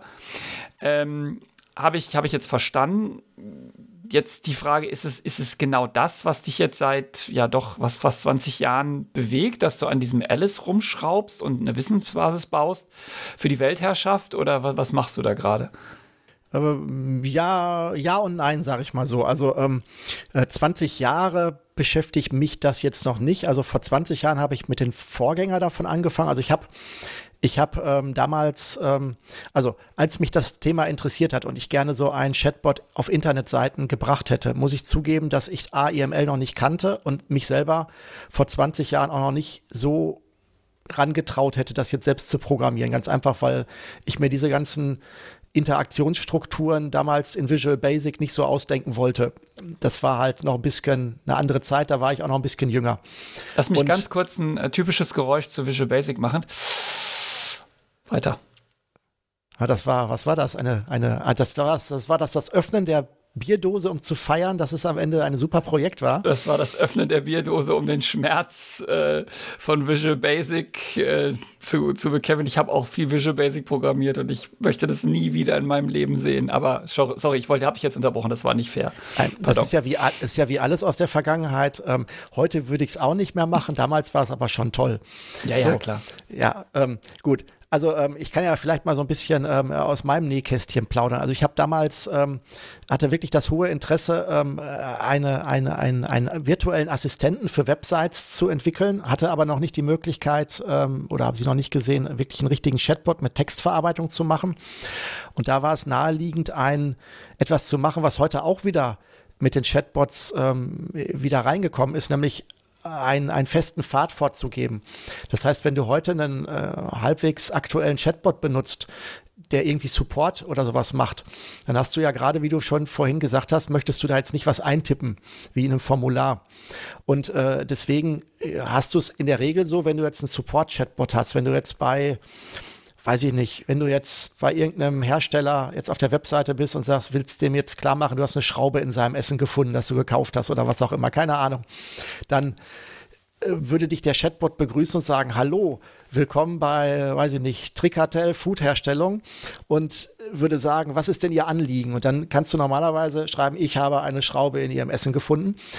Aber äh, bei, den, bei den heutigen Chatbots würde dann würden dann unten schon so die drei häufigsten Vorschläge stehen. Du kannst also es frei eingeben, du hast aber auch so drei Buttons, wo du direkt draufklicken kannst. Da steht dann halt irgendwie äh, Support, ähm, Schraube im Essen gefunden oder Preisanfrage. So, und dann kannst du direkt auf Schraube im Essen gefunden tippen und das ist sozusagen die Art FAQ schon als Chatbot. Vorschlagsantwort dann irgendwie äh, reingemacht für die statistisch häufigsten Fragen. Und ähm, das habe ich damals ähm, sozusagen exklusiv gemacht. Also ich habe dann den ganzen Chatbot-Kram weggelassen und habe ein, wahrscheinlich wird, es, kommt es so ein bisschen als am ehesten in Richtung Expertensystem, obwohl das vielleicht ein bisschen hochgegriffen ist. Also ich habe ein, ein Windows-Programm geschrieben, mit dem man einen Workflow editieren konnte. Das heißt, du hast einen Begrüßungsspruch gehabt und dann konntest du da halt äh, sozusagen so wie so ein Flussdiagramm äh, äh, Notes andocken und sagen, hier, da gibt es drei verschiedene Möglichkeiten weiterzumachen. Die wurden dann als anklickbare äh, Möglichkeit angegeben und dann konntest du dann halt dich so durch so Entscheidungsbäume durchklicken, bis du am Ende bei einer Antwort warst oder am, wieder zum Anfang zurückgeführt wurdest. Und das habe ich damals tatsächlich sogar kommerziell äh, zum, zum, als Shareware angeboten und das wurde dann auch von einigen Firmen auf ihrer Webseite eingesetzt. Damit bin ich so Ende der 90er gestartet ähm, um dieses Bedürfnis, einen Assistenten, einen Moderator auf Webseiten selber programmieren zu können, dann auch zu folgen. Weil, wie gesagt, wir haben ja vorhin die Preise gehört. Wenn du einen richtigen Chatbot haben wolltest, musstest du 7000 Mark für die Software allein schon ausgeben. Also nochmal für mich zum Verstehen, du hast ein äh, Tool in Visual Basic ähm, programmiert, mit dem man die Wissensbasis eines Chatbots erzeugen konnte und das auch ausführen oder? Nee, nicht eines Chatbots, weil, wie gesagt, Chat im Sinne von Text nicht, sondern es war ein, ein geführtes System. Also du hast nie in den Text selbst eingegeben, sondern du hast halt, ähm, also du hast auf dem, es kam halt so ein klein, wenn du auf, wenn du auf der Webseite warst, hast du auf so einen Hilfe-Button geklickt, dann kam so ein Flyout von der Seite, so groß wie so eine Zigarettenschachtel. Da war dann ein Avatar drin und der hat dann gesagt, hallo auf Thomas Webseite, was möchtest du heute? Und dann hast du unten drei Knöpfe zum Anklicken gehabt. Das, was ich meinte, was Chatbots heute als Abkürzung Abkürzungen dir anbieten. Zusätzlich habe ich damals exklusiv nur das äh, machen können, in Anführungsstrichen. Okay, habe ich, ähm, hab ich verstanden. War da schon AML drin? Nein. Nein, das habe ich ja noch nicht gekannt. Das okay. war so, das war so 98. Mhm. Und das war tatsächlich ähm, äh, Flash war das dann am Ende, was dabei rauskam. Das heißt, das heißt, als Export hat dieses Werkzeug dir dann etwas gebastelt, eine XML-Datei, eine Flash-Datei, äh, äh, eventuell äh, konntest, du konntest das auch vertonen, das heißt, du konntest dann da auch MP3-Dateien mit hochladen und dann hast du auf deiner Webseite das gehostet, also einfach diese fertigen statischen Dateien auf deiner Webseite kopiert und dann hast diese Figur, dieses Flash, dann dieses, diesen, diesen, diesen Dialog, diesen Klick-Dialog äh, abgespielt auf deiner Webseite. Und ich habe damals mein USP darin gehabt, dass ich verschiedenste Avatare, die in Flash animiert waren, äh, äh, angeboten habe. Da hatte ich dann irgendwie ein ganzes Dutzend von Comicfiguren, die du dann da hinzulinken konntest mit verschiedensten. Da gab es dann äh, ähm, Katze und äh, Pierre der Kater gab es da, also verschiedenste ähm, äh, ähm, damals in Poser gerendete, äh, gerenderte ähm, Avatare, die du dann ähm, auf deine Homepage bringen konntest oder mit deinem eigenen Foto sogar. Hoblin der Goblin war auch einer von denen, oder? Woblin. Woblin der Goblin. Nee, genau. oder Goblin der Woblin? Nein. Nee, nee, Woblin der Goblin. Woblin Pierre, der Goblin. Und okay. Weihnachtsmann war dann saisonal als Avatar zu bekommen. Und der Technologie habe ich damals dann sogar einen Namen gegeben, weil ich zu der Zeitpunkt doch, ähm, was ich ja immer noch bin, sehr Japan-affin war, habe ich diese Technologie dann äh, Gaito genannt. Gaito. Genau, und zwar ähm, ist das ein Kunstbegriff. Ähm, es gibt im Japanischen das, also vielleicht zum Hintergrund, die Japaner haben viele Begriffe aus dem Amerikanischen übernommen, äh, die sie historisch wohl nicht so in ihrer, in ihrer kulturellen Prägung nicht so hatten. Also alles, was so moderne Technologie ist, wie Computer und solche Sachen, sind oft die, das amerikanische Wort dann japanisch ausgesprochen. Und das trifft halt wohl auch auf das Wort Fremdenführer zu, weil es gibt das, ähm, es gibt das japanische Wort Gaido. Das wird aber japanisch ausgesprochen Guide. Und dann weißt du ungefähr, wo das herkommt. Das ist halt der Guide, der amerikanische Fremdenführer. Und aus diesem Guide habe ich ähm, halt durch Austausch eines äh, Konsonanten, habe ich aus Gaido, habe ich dann Gaito gemacht und das sozusagen als mein, als mein Markennamen für diese, für meine Assistenten, Moderatoren, Technologie dann halt sozusagen für mich geprägt, was immer leider sehr erklärungsbedürftig ist. Also ähm, äh, ich, wahrscheinlich war es eher ein Nachteil, diesen Namen zu, zu verwenden. Ja gut, aber es ist, äh, damit hast du auf jeden Fall einen, ähm, äh wie soll man sagen, eine Alleinstellungsmerkmal, weil das ist, äh, sonst hieß es irgendwie, stell mal vor, du hättest das Flashomat genannt oder Flash, Flash, FAQ, Flashfuck.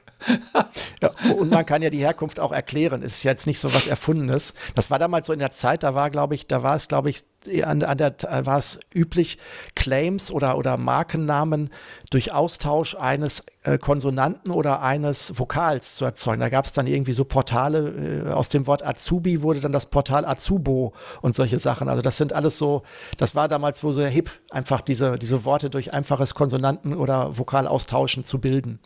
Ja, wahrscheinlich auch, weil die Domänennamen einfach mit den normalen Namen weg waren. Da musste man irgendwas, entweder Konsonanten, äh, Vokale weglassen oder irgendwelche Vokale austauschen. Ja gut, aber du hast ja auch das Problem, dass du sonst ähm, bei, bei, ähm, bei Suchen ja auch dann dich von dem, äh, von dem Gattungsbegriff auch gar nicht differenzieren kannst, wenn man dich jetzt wirklich suchen würde. Ja, das stimmt. Also Gaito ähm, ist der Name dieses, äh, dieser, dieser Flash- Technologie gewesen, die ähm, geführte, ja, dia geführte Dialoge gemacht hat. Und dann hast dann ist was genau. passiert? Genau, das habe ich ähm, ein paar Jahre äh, als Shareware ähm, ähm, vertrieben. Das wurde auch kommerziell von Firmen auf ihrer Website eingesetzt, weil es ja durchaus ja auch durchaus äh, sowohl Marketing als auch hilfreich sein konnte.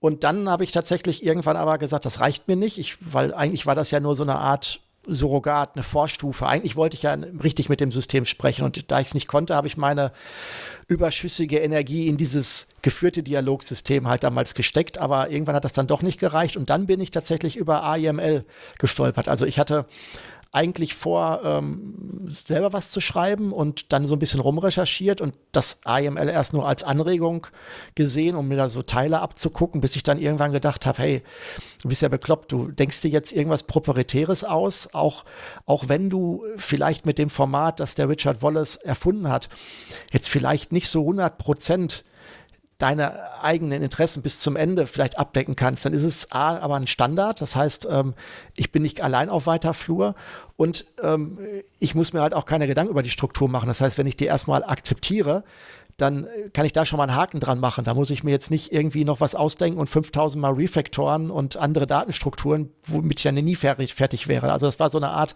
Befreiungsschlag zu sagen, äh, ich überspringe die Definition eines eigenen Datenformats, guck mal, wie weit ich damit komme und wenn ich dann irgendwie an Grenzen stoße, dann kann ich ja immer noch portieren auf ein eigenes Format. Das ist natürlich im Allgemeinen auch die weisere Entscheidung, oder? Von, von irgendetwas auszugehen, was es, was es schon gibt, weil da ist ja auch schon viel Gehirnschmalz drin. Das kann man ja dann immer noch anpassen oder verbessern oder erweitern oder whatever. Ich glaube, außer bei, ähm, Achtung, Satire ähm, oder äh, Ironie, außer bei Verschlüsselung sollte man das immer tun, habe ich gehört. Ja, ja, Verschlüsselung genau. sollte, man immer, sollte man immer erst selbst erfinden, bevor man was Bestehendes übernimmt. Ja, je, jeder, jeder sollte seine Verschlüsselung selbst erfinden. Das macht das Internet auf jeden Fall sicherer. Ähm, jetzt machen wir eine Ironie aus, weil und ähm, dazu bitte dann unseren Podcast zu ähm, diversen Sicherheitsthemen, unsere Podcasts zu diversen Sicherheitsthemen hören. Das war jetzt nur eine kleine Werbeeinblendung. Ähm, ja. ja, genau. Und ähm, tatsächlich kann ich sagen, dass ich an diese Grenze äh, von AIML ähm, nicht gestoßen bin. Also vielleicht noch zur, also zur Geschichte. Ich habe dann ähm, vor 15 Jahren dann tatsächlich ein, also andersrum warum. Ich habe dann mit AIML angefangen und eigentlich, was wir gerade besprochen haben, brauchte ich dazu ja eigentlich nichts. Also ich bräuchte ja eigentlich, ich nehme einen Texteditor, ich lade mir einen AIML-Interpreter runter und binde den auf meiner Webseite irgendwie noch durch einen Transportweg an. Das musst du natürlich noch lösen. Du musst dann irgendwie auf deiner Webseite ein Formular haben, das dann ein Textfeld abschickt und dann musst du den Transport zum AIML-Interpreter irgendwie den Kanal basteln und dann, wenn der AIML-Interpreter fertig ist, musst du dann das wieder zurück zur Webseite schicken.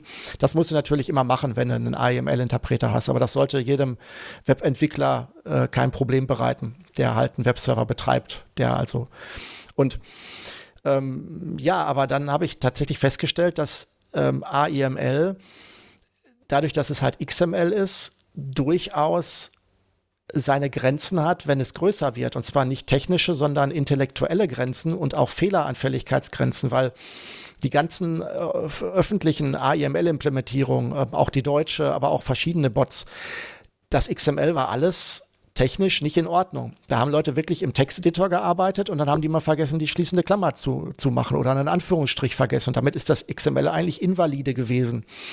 Ähm, und ähm, äh, weil es halt es gibt, wie du, also du kannst korrigieren mich, aber es gibt aus meiner Sicht keinen verfügbaren, leicht verfügbaren und Standard XML-Editor, der dich davon abhält, ähm, ähm, sag ich mal, ähm, strukturelle Fehler zu machen. Also so, zumindest kenne ich keinen, der jetzt nicht im kommerziellen Bereich ist, wo man wirklich ähm, so, also sozusagen XML für Dove, wo man nicht nur irgendwie mal was rot gezeigt bekommt, sondern wo man wirklich auch geführt äh, äh Texte bearbeiten könnte mit XML. Außer jetzt sowas wie Oxygen, aber das kostet halt alles Geld. Ja, das ist irgendwie gestorben. Ne? Es gab ja mal eine Zeit, wo die, als XML so richtig hip, hip, hip war, da gab es ja auch, wie ist das Ding, X-Metal und Gott und weiß ist immer was. Noch, ja. X-Metal ist immer noch äh, an manchen Stellen State of the Art. Also es gibt an manchen Stellen nichts nichts Vergleichbares, muss man sagen. Ja, das sagt doch alles. Ich sag doch alles, dass ein, dass ein 20 Jahre altes Tool immer noch State of the Art ist. Das, das, also, du hast ja gefragt, ob ich irgendwelche Tools kenne, um XML qualifiziert zu editieren. Und ich würde sagen, nee. Also ich, wenn ich XML äh, editieren muss in, in diesen Momenten der Schwäche, dann nehme ich einfach Visual Studio Code und bin fertig damit. Aber du hast natürlich völlig recht, da kann man alles hinschreiben. Das äh, wahrscheinlich gibt es ja ein Plugin, was dann nochmal gucken kann, ob die, ob die Text-Elemente äh, wenigstens stimmen. Aber so ein richtig, sowas wie X-Metal gibt es eigentlich nicht. Also kenne ich nicht. Genau. Genau, also mein Problem vor 15 Jahren war halt, ich ähm, würde gern da XML schreiben, aber ähm, äh, das, also die, die ganzen Sachen, die man so gefunden hat, die waren zum Teil halt kein syntaktisch korrektes XML. Und dazu kam noch, dass offenbar die Leute, die die Chatbots geschrieben haben, das über mehrere Jahre durchaus gemacht haben und irgendwann den Überblick verloren haben. Das heißt, du hast irgendwann, du kannst zwar ein Chatbot an AML aus mehreren Dateien zusammensetzen, die, denen du dann ein Thema gibst. Das heißt, du nimmst eine AML, XML-Datei und nennst die weiß ich nicht, Wetter, eine nennst du Hobbys, eine nennst du ähm, Arbeit oder so und dann kannst du dann, schreibst du da halt dann nur die Fragen und Antworten rein zu dem spezifischen Thema. Damit kannst du dir schon so ein bisschen helfen. Aber es war in den, es ist in den, in den ähm, AML-Dateien ist es an verschiedenen Stellen offensichtlich, dass die Leute irgendwann nicht mehr wussten, dass sie bestimmte Fragen vor einem Jahr oder sowas schon mal in den Chatbot eingegeben haben. Und also es war, sie haben irgendwie, aus meiner Sicht, so als Leser dieser Dateien hatte ich das Gefühl, dass die irgendwann den Überblick verloren haben über diese ganze, über diese, über das Wissen, was sie schon im Laufe der Jahre den Chatbots beigebracht haben. Und das hat mich halt dazu geführt, beides zu sagen, okay, ich möchte das unterstützt bearbeiten und habe dann mir halt ein Werkzeug geschrieben, das nur dafür da war, AEML-Chatbots zu schreiben. Also einen richtigen AEML-Editor.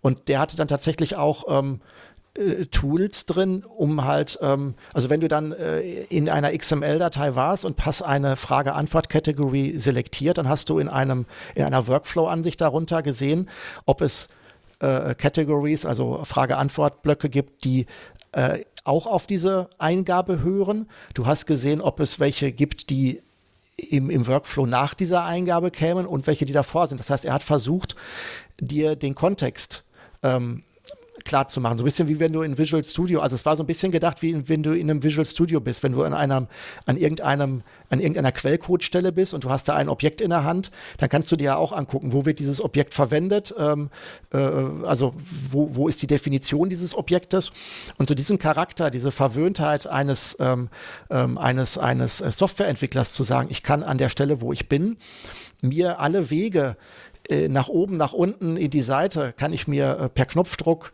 anschauen und weiß immer, äh, wohin, in welche, wie das alles eingebunden ist, wo ich mich gerade inhaltlich bewege.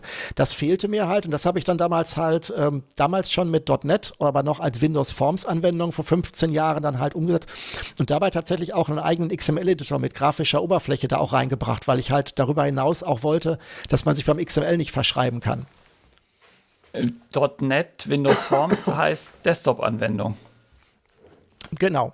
Das war eine, das war oder es ist immer noch, also du kannst es immer noch runterladen. Es ist eine Windows-Anwendung, die du installierst per Click Once und ähm, die startet sich dann auf deinem, auf deinem Rechner und ähm, dann kannst du AML-Dateien damit bearbeiten und die auch auf deiner Festplatte dann wieder rausschreiben.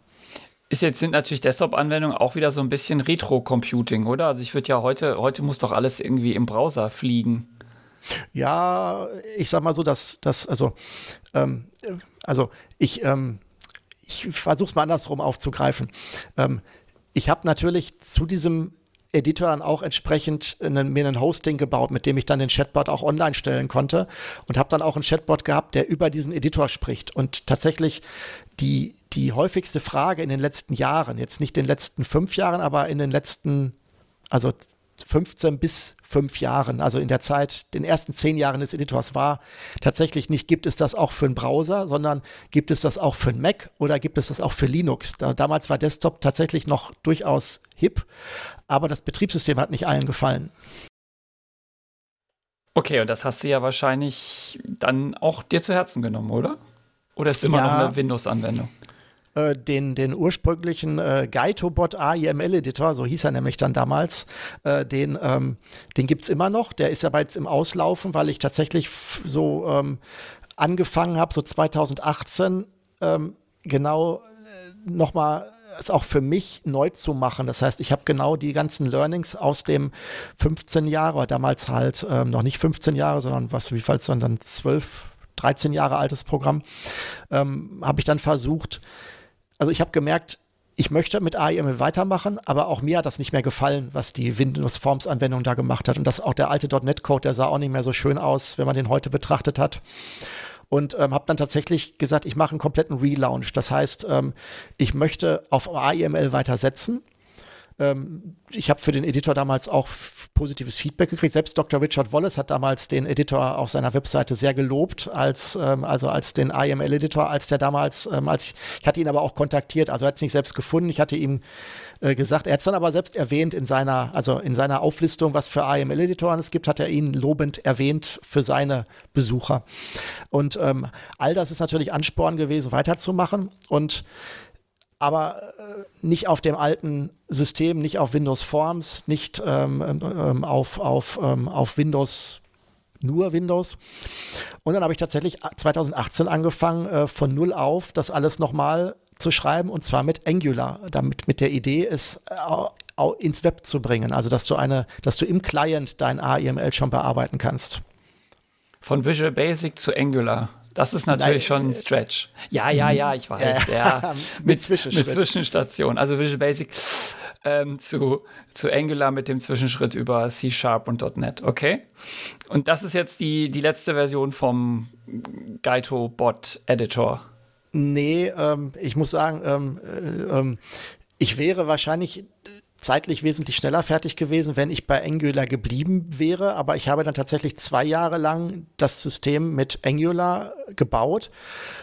Wenn man sich die Anforderungen aufsetzt, ist es ja schon noch ein gewisses dickes Brett, also einen grafischen XML-Editor dann in, ins Web zu bringen, ähm, plus den ganzen AML-Kram mit dem Interpreter, was wir ja jetzt vorhin jetzt komplett überhaupt nicht gesagt haben, ist, dass AML natürlich nicht nur, ich schreibe fest eine Frage und ich schreibe fest eine Antwort rein äh, ist, sondern das haben wir ja jetzt übersprungen, also habe ich jetzt weggelassen. Ähm, AML hat noch unglaublich viele super trickreiche Strukturelemente, um Varianzen reinzubringen, um Muster äh, auch unscharf zu erkennen. Also AML ist wirklich super durchdacht und wird auch immer weiterentwickelt. Das kommt übrigens auch dazu. Es gibt mittlerweile AML 2.1 als, als, als Standarddefinition und ich war noch bei 1.1. Auch das also ich stand davor, ich möchte den AML-Editor auch und auch den Interpreter äh, auf neuen Stand bringen, aber nicht mit dem alten Kram. Wie gesagt, und Angular war, ehrlich gesagt, ähm, ich habe da wirklich sehr intensiv in Angular dieses Programm geschrieben. Ich glaube auch, dass ich Angular einigermaßen verstanden habe. Ich bin da aber bis zum Schluss nicht so richtig warm mit geworden.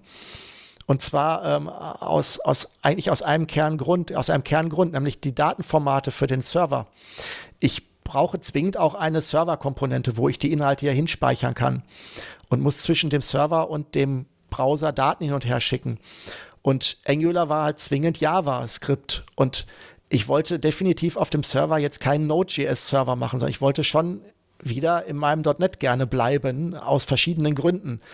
Ähm, und das muss ich ganz ehrlich sagen, ähm, zusammen mit den ganzen, äh, mit der Zeit, dass Angular zu dem Zeitpunkt sehr, sehr viele Updates mit sehr, sehr vielen ähm, äh, Update-Faden auch, wo du dann das neu, auf die neueste Angular-Version hochgegangen bist und dann musstest du erstmal gucken, dass du es wieder zum Laufen kriegst, hat mich echt total zermürbt. Also ich habe mit dem Angular eine unglaublich lahme Entwicklungsgeschwindigkeit drauf gehabt, sogar nach zwei Jahren noch, obwohl ich da eigentlich sehr viel mitgearbeitet hatte zu dem Zeitpunkt. Okay, und dann bist du zurück zu Visual Basic. Ja, fast schon. Ich habe tatsächlich, muss ich sagen, ähm, ist mir dann tatsächlich ähm, da äh, etwas in den Schoß gefallen, was dann die totale Erlösung war. Und zwar ist ähm, äh, Mitte äh, oder Anfang 2020 ist dann äh, Microsoft Blazor ähm, in der nie in der finalen Fassung rausgekommen. Und da kann ich meinem äh, Kumpel Manuel eigentlich nur sehr danken, weil ich hatte dieses Blazer ähm, äh, bis zu dem Zeitpunkt sehr ignoriert, weil ich eigentlich nicht der Typ bin, der äh, Pre-Release-Version oder äh, Testversion von auch von .NET Framework, die also diese ganzen Experimentalversionen, wo sich dann die ganzen .NET-Autoren von Büchern draufstürzen, damit sie re rechtzeitig, wenn dann die richtige Version kommt, auch schon ähm, dann das, Hand, das Handbuch dafür fertig haben. Ähm, das ist nicht so mein Ding. Also ich möchte dann schon eher ein gut abgehangenes Werkzeug haben, bevor ich dann da ähm, bei dem nächsten Release wieder alles verliere. Und habe das dann aber aus dem Auge verloren gehabt. Also ich hatte das wahrgenommen, dass es das gibt, dass es also Blazor WebAssembly gibt als Werkzeug auch für den Browser äh, äh, Client-Anwendungen zu schreiben. In C-Sharp, also wohlgemerkt, also in der Programmiersprache, die dann auch auf dem Server läuft und hatte das wieder aus dem Fokus verloren. Irgendwann, keine Ahnung, hat mich auch nicht so interessiert. Und hat der Manuel tatsächlich gesagt, musst du dir mal angucken, ist jetzt rausgekommen und ist total super. Und da habe ich dann wirklich Anfang 2000 oder mm, Frühjahr 2020 ähm, alles weggeschmissen, was ich die zwei Jahre gebaut habe und habe wirklich komplett nochmal von neuem nochmal angefangen und habe das dann ähm, aber mit einer zigfachen Entwicklungsgeschwindigkeit gegenüber dem Angular jetzt dann wirklich ähm, seitdem relativ zügig durchgezogen. Jetzt äh, war das jetzt, das war jetzt natürlich sehr technisch von der, äh, also WebAssembly, Blazor, Angular. Das ist aber, das ist okay. Ähm, vielleicht erklären wir das noch ganz kurz normalerweise. Also Angular ist einfach, wird, da wird in JavaScript, also ich glaube, es wird TypeScript genommen, aber das wird dann zu JavaScript irgendwie äh, kompiliert und das ist einfach eine, eine, eine, Skriptsprache, die der Browser direkt ausführt. Und irgendwann hat man dann gemerkt, das ist nicht so schnell, wenn ich immer ähm, Skripte ausführe im Browser. Und dann hat man sich gedacht, Mensch, ich kann doch eigentlich in dem Browser nochmal so eine Art virtuellen Computerprozessor mir vorstellen, auf dem ich Programme in einer Art prozessorspezifischen Sprache ausführe und das ist genau dieses WebAssembly. Also genau genommen ist es eigentlich die Java-Idee ähm, jetzt wieder neu ausgekramt, also ganz grob. Und ich kompiliere einfach, ich schreibe in irgendeiner Programmiersprache, ich kompiliere das in eine WebAssembly, in ein Format und das kann der Browser dann ausführen. Damit ist die Sprache egal. Anders als bei Angular, wo ich halt auf JavaScript und TypeScript festgelegt bin.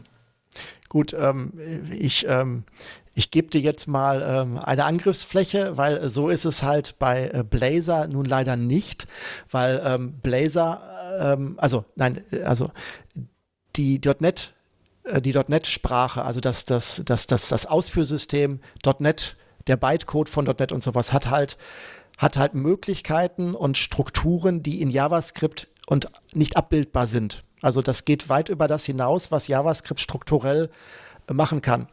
Das heißt, ich kann nicht, so wie das bei Angular geschieht, ähm, sinnvoll eine, eine Bytecode-Übersetzung von TypeScript äh, nach äh, WebAssembly oder so. Also das, da kann ich das wohl machen, aber ich kann nicht von .NET auf WebAssembly gehen, weil nicht alles abgedeckt wird.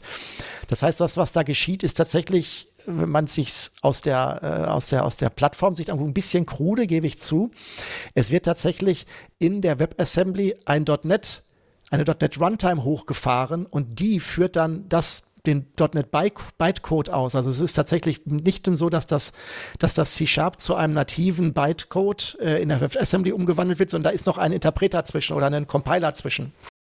Oh mein Gott, was für ein, was, äh, egal, lass uns das, äh, ja, ja, das, das, ist die, das sind die verrückten Seiten der, der IT, dass man immer wieder auf dieselben Ideen kommt, sie werden nur immer komplizierter. Aber egal, also wir haben jetzt GuideBot ähm, im Browser und äh, ich vermute, wenn du das in C-Sharp baust, könntest du das rein theoretisch wahrscheinlich auch als Desktop-Anwendung raus, rausschieben, oder?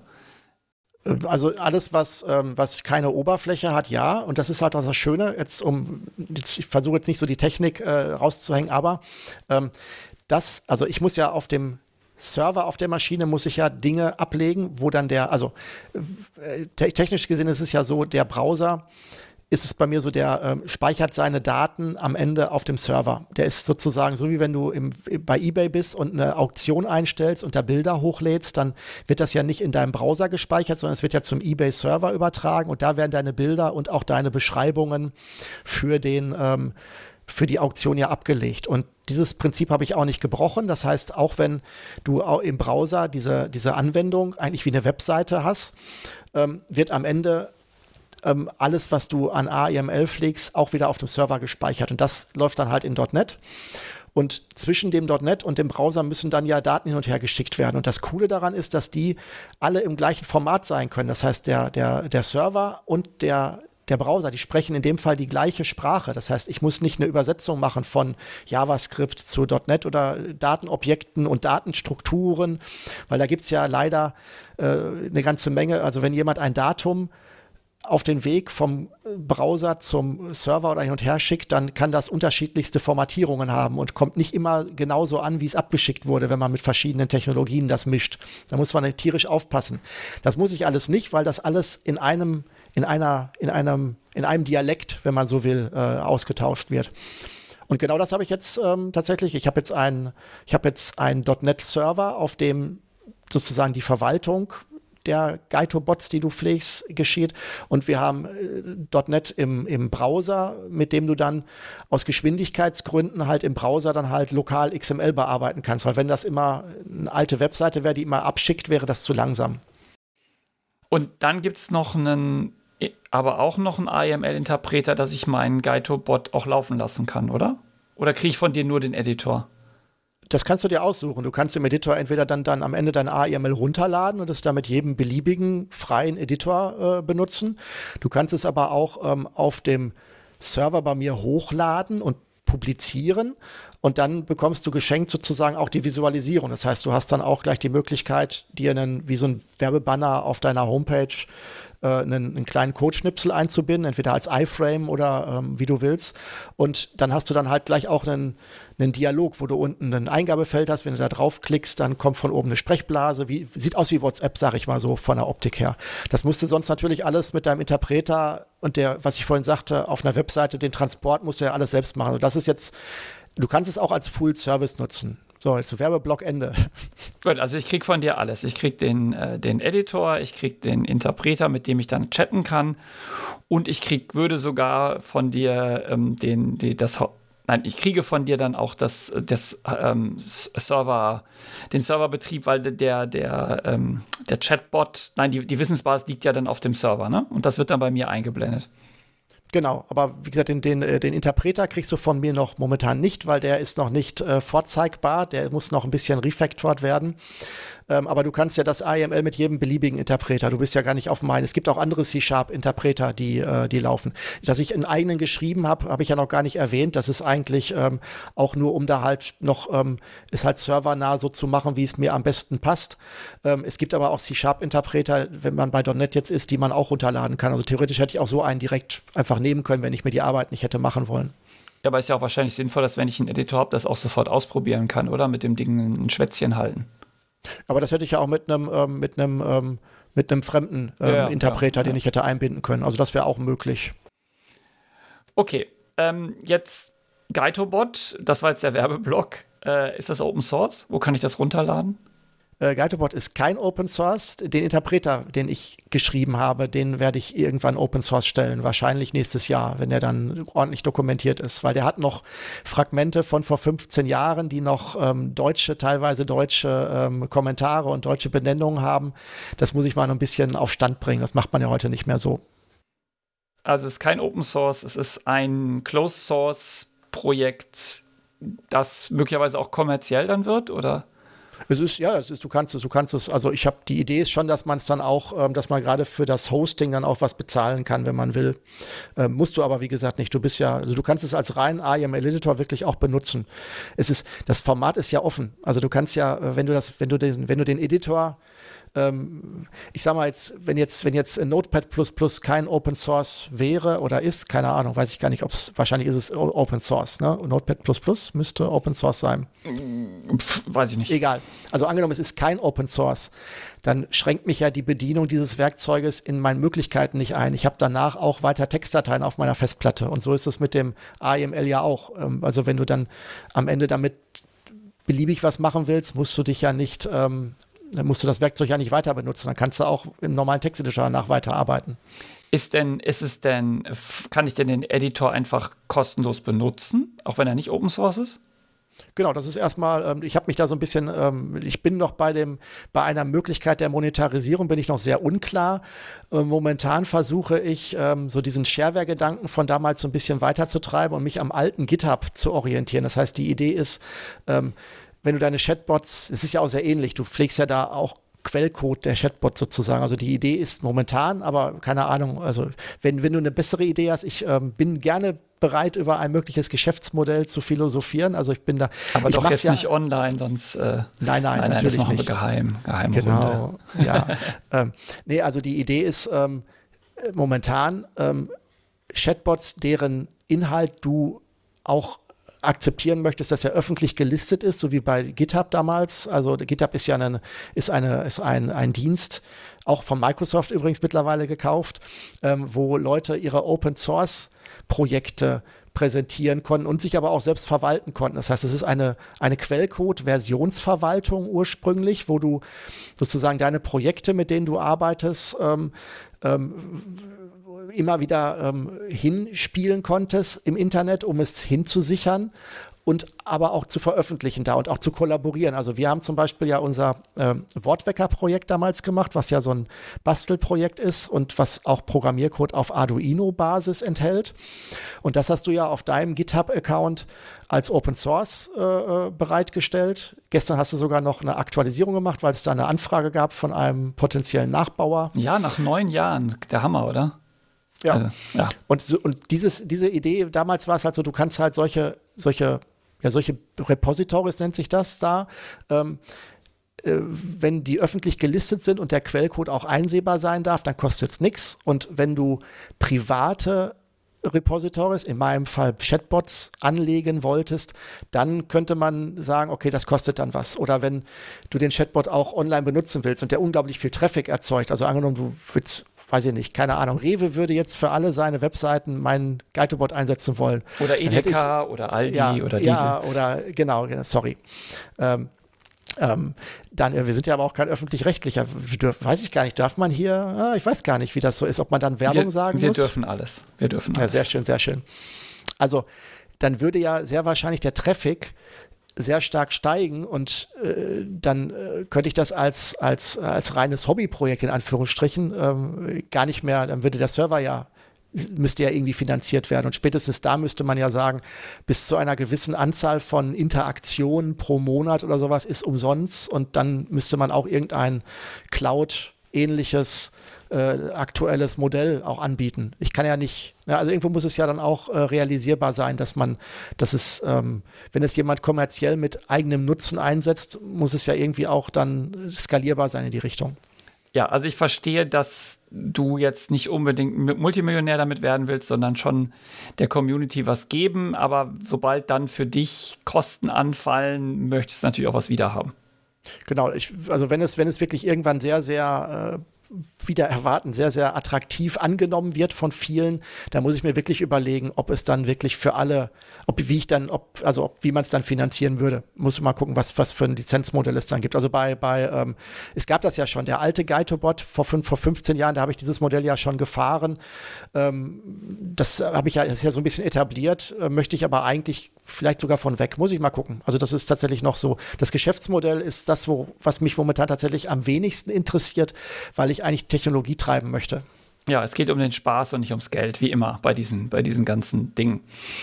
Ähm, jetzt bis, ist das ja dann irgendwann fertig, vermute ich mal, bald.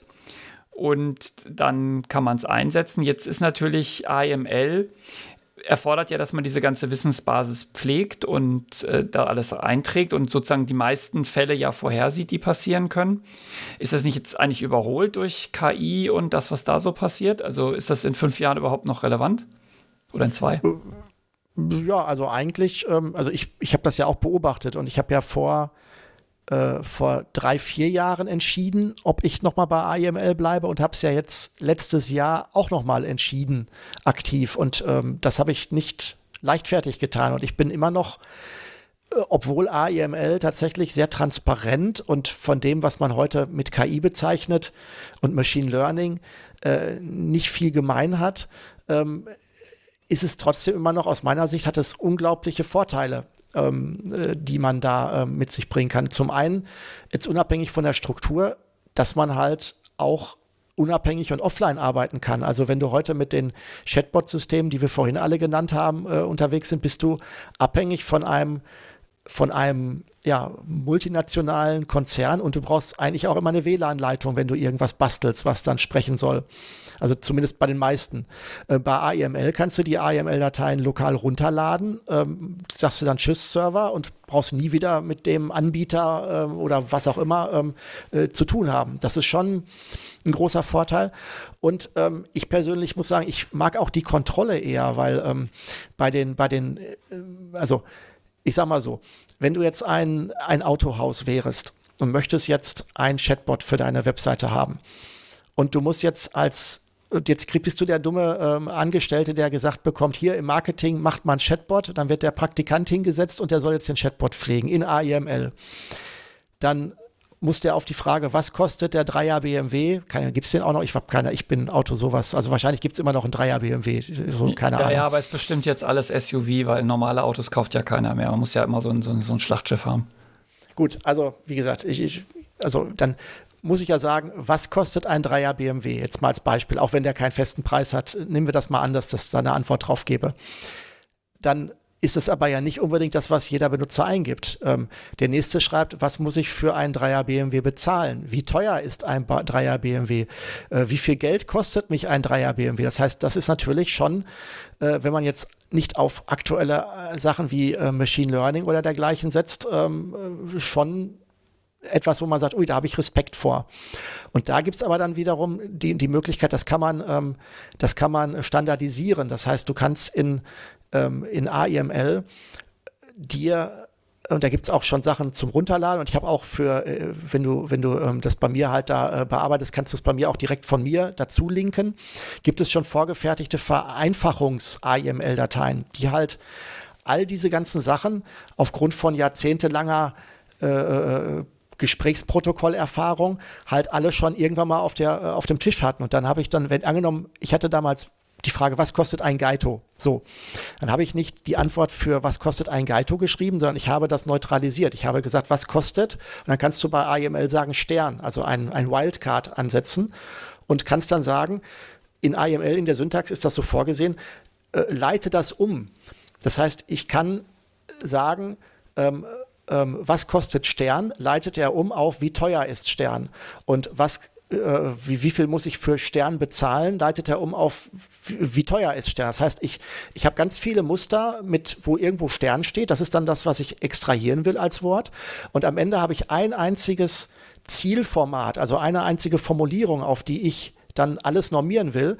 Und die heißt dann, wie teuer ist Stern. Und wenn jetzt du, sag ich mal, jetzt Autohaus bist, dann gibst du eigentlich dein, deine Testfrage ein, dann gibst du ein, was muss ich für Stern bezahlen? Und dann siehst du, in dem, in, in, in, dem Interpreter am Ende, wo das am Ende ankommt. Das heißt, er sagt dann, ich kann keine Antwort finden für wie teuer ist Stern. Das heißt, du siehst dann, oh, äh, das ist normiert worden auf eine Formulierung, die heißt, wie teuer ist ein Dreier BMW. Und nur die musst du dann in deinem AIML, in deinem eigenen AIML bedienen, weil alles andere wurde vorher für jeden beliebigen für jedes beliebige Nomen wurde dann äh, schon abgefrühstückt. Das, das, das, was dann die Community ähm, und auch ich habe das in den letzten Jahren halt versucht, da so eine, so eine Art Bibliothek aufzubauen. Das ist halt, das heißt, du, du machst es nicht so, dass du, ähm, dass du es am Ende weich machst und alles irgendwie versuchst, so schwammig zu erkennen, indem du so ein paar Beispiele reingibst und da ähm, äh, ein paar Schlagworte in so ein Lernsystem reinpackst, was dann am Ende mit Maschinenintelligenz eine Ähnlichkeit berechnet, sondern du hast die Kontrolle vorher, du vereinfachst vorher und nicht am Ende. Das finde ich persönlich als Programmierer gibt dir das halt eine unglaublich hohe Kontrolle und du kannst halt auch nie unerwartete Antworten kriegen. Also du, angenommen, du hast einen Chatbot, der in einem kritischen Bereich unterwegs ist und äh, du, da wäre es vielleicht nicht so toll, wenn da mal False Positives an Antworten irgendwie äh, kommen, die du jetzt nicht erwartet hast. Das heißt, ähm, der Vorteil ist, man ersetzt künstliche Intelligenz durch echte Intelligenz und anders als bei einer künstlichen Intelligenz kann man äh, sehr, kann man sicher vorhersagen, auf welche Frage welche Antwort kommt. Und ich glaube, das ist ja oft entscheidend, weil wir ja bei der KI manchmal nicht vorhersagen können, oder na, wir können eigentlich nie vorhersagen, äh, wie eine KI auf gewissen Input reagiert. Wir können halt nur testen und dann sagen, wenn sie genau diesen Input kriegt, kommt genau diese äh, Ausgabe raus. Also das kann ich verstehen, dass es vielleicht sogar für ein, für ein Autohaus oder was das gerade das Beispiel war, äh, entspannender sein kann, wenn man da wirklich in die Wissensbasis gucken kann und sieht, ja, er wird die Frage nach einem Dreier BMW mit dem Preis für einen Dreier BMW beantworten. Mhm. Ja, gut, er wird ja äh, auch die, auch die, die KI-basierten Systeme werden ja keine Antworten geben, die nicht definiert sind, nur es könnte halt die falsche Antwort äh, kommen, wenn die konkurrieren. Aber wie gesagt, ich will jetzt nicht sagen, also diese Systeme sind auch, ähm, also sind wahrscheinlich sogar komfortabler als AIML und auch ähm, gerade in der Lernkurve auch ähm, äh, deutlich schneller, weil du halt ähm, dich halt nicht in irgendetwas einarbeiten musst, sondern äh, du hast halt sehr, sehr viel so Input-Output. Das ist, ähm, das, das ist schon äh, glaube ich, am Anfang relativ äh, äh, schnellere Erfolge, würd, könnte ich mir vorstellen. Ähm, ich persönlich finde es aber dann halt schön am Ende, wenn du halt auch die, Über, die Übersicht hast, wenn du also, ich, das ist vergleichbar mit einem großen Programm. Du hast ein Programm, das du programmierst. Ich spreche jetzt wieder Entwicklersprache äh, aus verschiedenen äh, Subprojekten, die du machst. Und am Ende musst du die Architektur deines gesamten Programms irgendwie noch im Blick haben über verschiedene Bausteine, die gewachsen sind. Und so ist das mit dem Wissen eines Chatbots meines Erachtens auch. Ich glaube, dass du innerhalb von, von von, von zwei, drei Wochen relativ schnell mit allen Systemen ein Chatbot aufbauen kannst und dann auch super schnell glücklich bist. Nur, wenn du in einem Jahr dann da wieder dran musst und musst dann das dir wieder auf, raufschaffen, dann ist die Frage, kriegst du dann auch rückwirkend, äh, abgesehen von dieser Pflegeeinbahnstraße, auch den, den Überblick. Und da bin ich persönlich mit AIML halt super glücklich, weil es halt einem unglaublich viel Strukturmöglichkeit gibt. Gut, dann lass uns mal gucken, dass wir das, das Thema irgendwie jetzt so ein bisschen abrunden, weil wir sind jetzt ja auch schon eine ganze Weile dran, haben jetzt einen, einen Stretch gemacht von ähm, irgendeiner äh, Elisa 1966 zu irgendwie neuesten Webtechnologien, Blazor, WebAssembly etc. Jetzt die Frage, was kommt denn jetzt noch? Also das, das Ding ist bald fertig, dein, dein Gaito-Bot-Editor, wenn ich es richtig verstanden habe. Was kommt dann? bei mir jetzt oder ähm, ja, ja, erstmal aber, nee, nee, nee, gut, die Zukunft, äh, Vorhersagen über die, äh, das Vorhersagen sind schwierig, insbesondere wenn sie die Zukunft betreffen. Nee, ich meinte jetzt bei dir. Also was, was, was sind deine nächsten Projekte, Schritte in dem Bereich? Ach so, also ich, ähm, ich tatsächlich habe ich den, habe ich das Gaitobot primär gemacht, um es selbst zu verwenden. Das heißt, vor 15 Jahren habe ich es gemacht, weil das Werkzeug, ich wollte ein Werkzeug, es gab keins und ich wollte aber eins haben, also habe ich eins geschrieben. Und das ist jetzt auch wieder genauso. Das heißt, mein, mein, wenn du auf nach, sehr konkret die, die nächsten Steps ansiehst, ich habe ein, äh, ich habe ein Chatbot gebaut, der halt äh, mit, über, mit, dem, mit dem Antlitz von Nikola Tesla, mit dem du über sein Leben sprechen kannst. Ähm, der ist aber äh, an vielen Stellen noch sehr wortkarg und ähm, da ähm, wenn jetzt sozusagen der Gaitobot-Editor für mich so weit ist, dass ich sage, okay, er ist jetzt, kommt aus dem Alpha-Stadium ins Beta-Stadium, dass man also sagen kann, man kann auch schon mal ernsthaft damit äh, dann auch arbeiten, dann würde ich jetzt genau diesen Nikola Tesla Bot nehmen, wird nochmal die zwei Biografien, die ich hier habe, intensiv nochmal durcharbeiten und würde dann mit dem Anspruch den Chatbot mit dem Wissen über das Leben mit Nikola Tesla sprechen zu können, dann den Gaito-Bot-Editor daran dann härten. Also, dass ich dann wirklich mein eigener Nutzer bin und dann, also wenn der fertig ist, sollte der Editor hoffentlich keine groben Fehler mehr haben. Da bin ich mir dann relativ sicher, weil das ist jetzt schon ein etwas größeres Vorhaben, da jetzt das, das Leben von Nikola Tesla als Diskussionsgrundlage reinzustopfen. Da ist schon viel drin, aber das ist, ähm, mir fehlt da noch einiges. Gut. Jetzt also ich habe jetzt das Gefühl, wir haben das, also zumindest soweit ich das beurteilen kann, aus meiner äh, Unwissenheit heraus, das Thema ziemlich rund abgehandelt. Also diesen, diesen kleinen Aspekt. Haben wir irgendwas vergessen? Famous Last Words? Nö, eigentlich nicht. Also ich ähm, ähm, vielleicht noch mal zum gesamten Roundtrip. Ähm, so Chatbots, auch wenn sie vor, in den 2000ern einmal einen Hype hatten und dann mit der Dotcom-Blase auch ein bisschen geplatzt sind, äh, meine persönliche Wahrnehmung ist, dass sie gerade wieder auch durch diesen Machine Learning Aspekt gerade wieder ähm, ordentlich an Fahrt gewinnen. Also sowohl im beruflichen Kontext wird das Thema immer wieder je häufiger angefragt, ob man das nicht machen müsste, sollte, könnte. Und ähm, auch so, wenn du so die Fachmedien so liest, so ähm, aus der, aus der ähm, Webentwickler, aber auch so CT und dergleichen, ähm, ist auch immer wieder das, äh, kommen auch immer wieder Chatbot-Werkzeuge in die Beschreibung. Also ich, meiner Wahrnehmung nach, ähm, ist das Thema auf jeden Fall nicht tot und das, was du vorhin so gesagt hast, dass du es eigentlich nicht so möchtest. Ich meine, klar, am Ende im Support möchte das vielleicht nicht wirklich jeder. Also ich möchte, das ist ja dann die, die Verlängerung der Hölle. Drücken Sie eins für äh, technischen Support, drücken Sie zwei für äh, äh, Fragen an den Kundendienst. Aber wenn es gut gemacht ist, kann es auch schön sein. Und ich glaube, dass das tatsächlich jetzt gerade wieder ein bisschen Fahrt gewinnt. Ja, ja, wir müssen ja meine persönlichen Abneigungen gegenüber irgendwelchen Support, eigentlich niemand mag Support, oder? Also es ist, das ist ja so verrückt. Ich hatte, ich hatte neulich, habe ich bei meiner Versicherung angerufen und ich bin es so gewöhnt, dass man die Nummer tippt und sich dann erstmal einen Kaffee macht und irgendwie aufs Klöchen geht. Und da ging aber sofort jemand dran. Ich war völlig erstaunt. Also das, damit kann, kann, konnte ich gar nicht umgehen. Ich, war, ich, wusste gar nicht, was ich, ich wusste gar nicht mehr, was ich wollte, weil es so schnell ging. Aber ähm, an, andere Geschichte. Gut, ähm, ich bin happy. Wenn du happy bist, ähm, haben wir das, glaube ich, jetzt ganz äh, schön und rund mal beackert.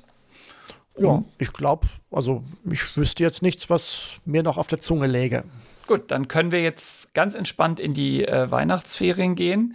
Wir versuchen das vielleicht vorher noch zu veröffentlichen. Mal schauen, äh, ob wir es noch vor Heiligabend rauskriegen, so als, als kleines Weihnachtsgeschenk.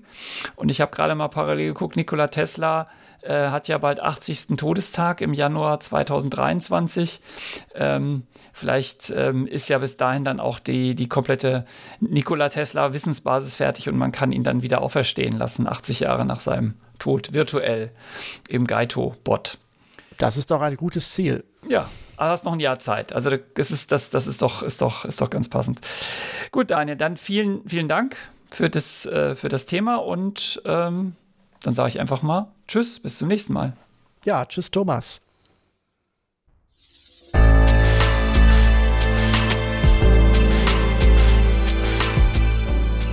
Das war's mal wieder mit Springwald Radio. Alle Folgen findet ihr auch im Internet unter radio.springwald.de.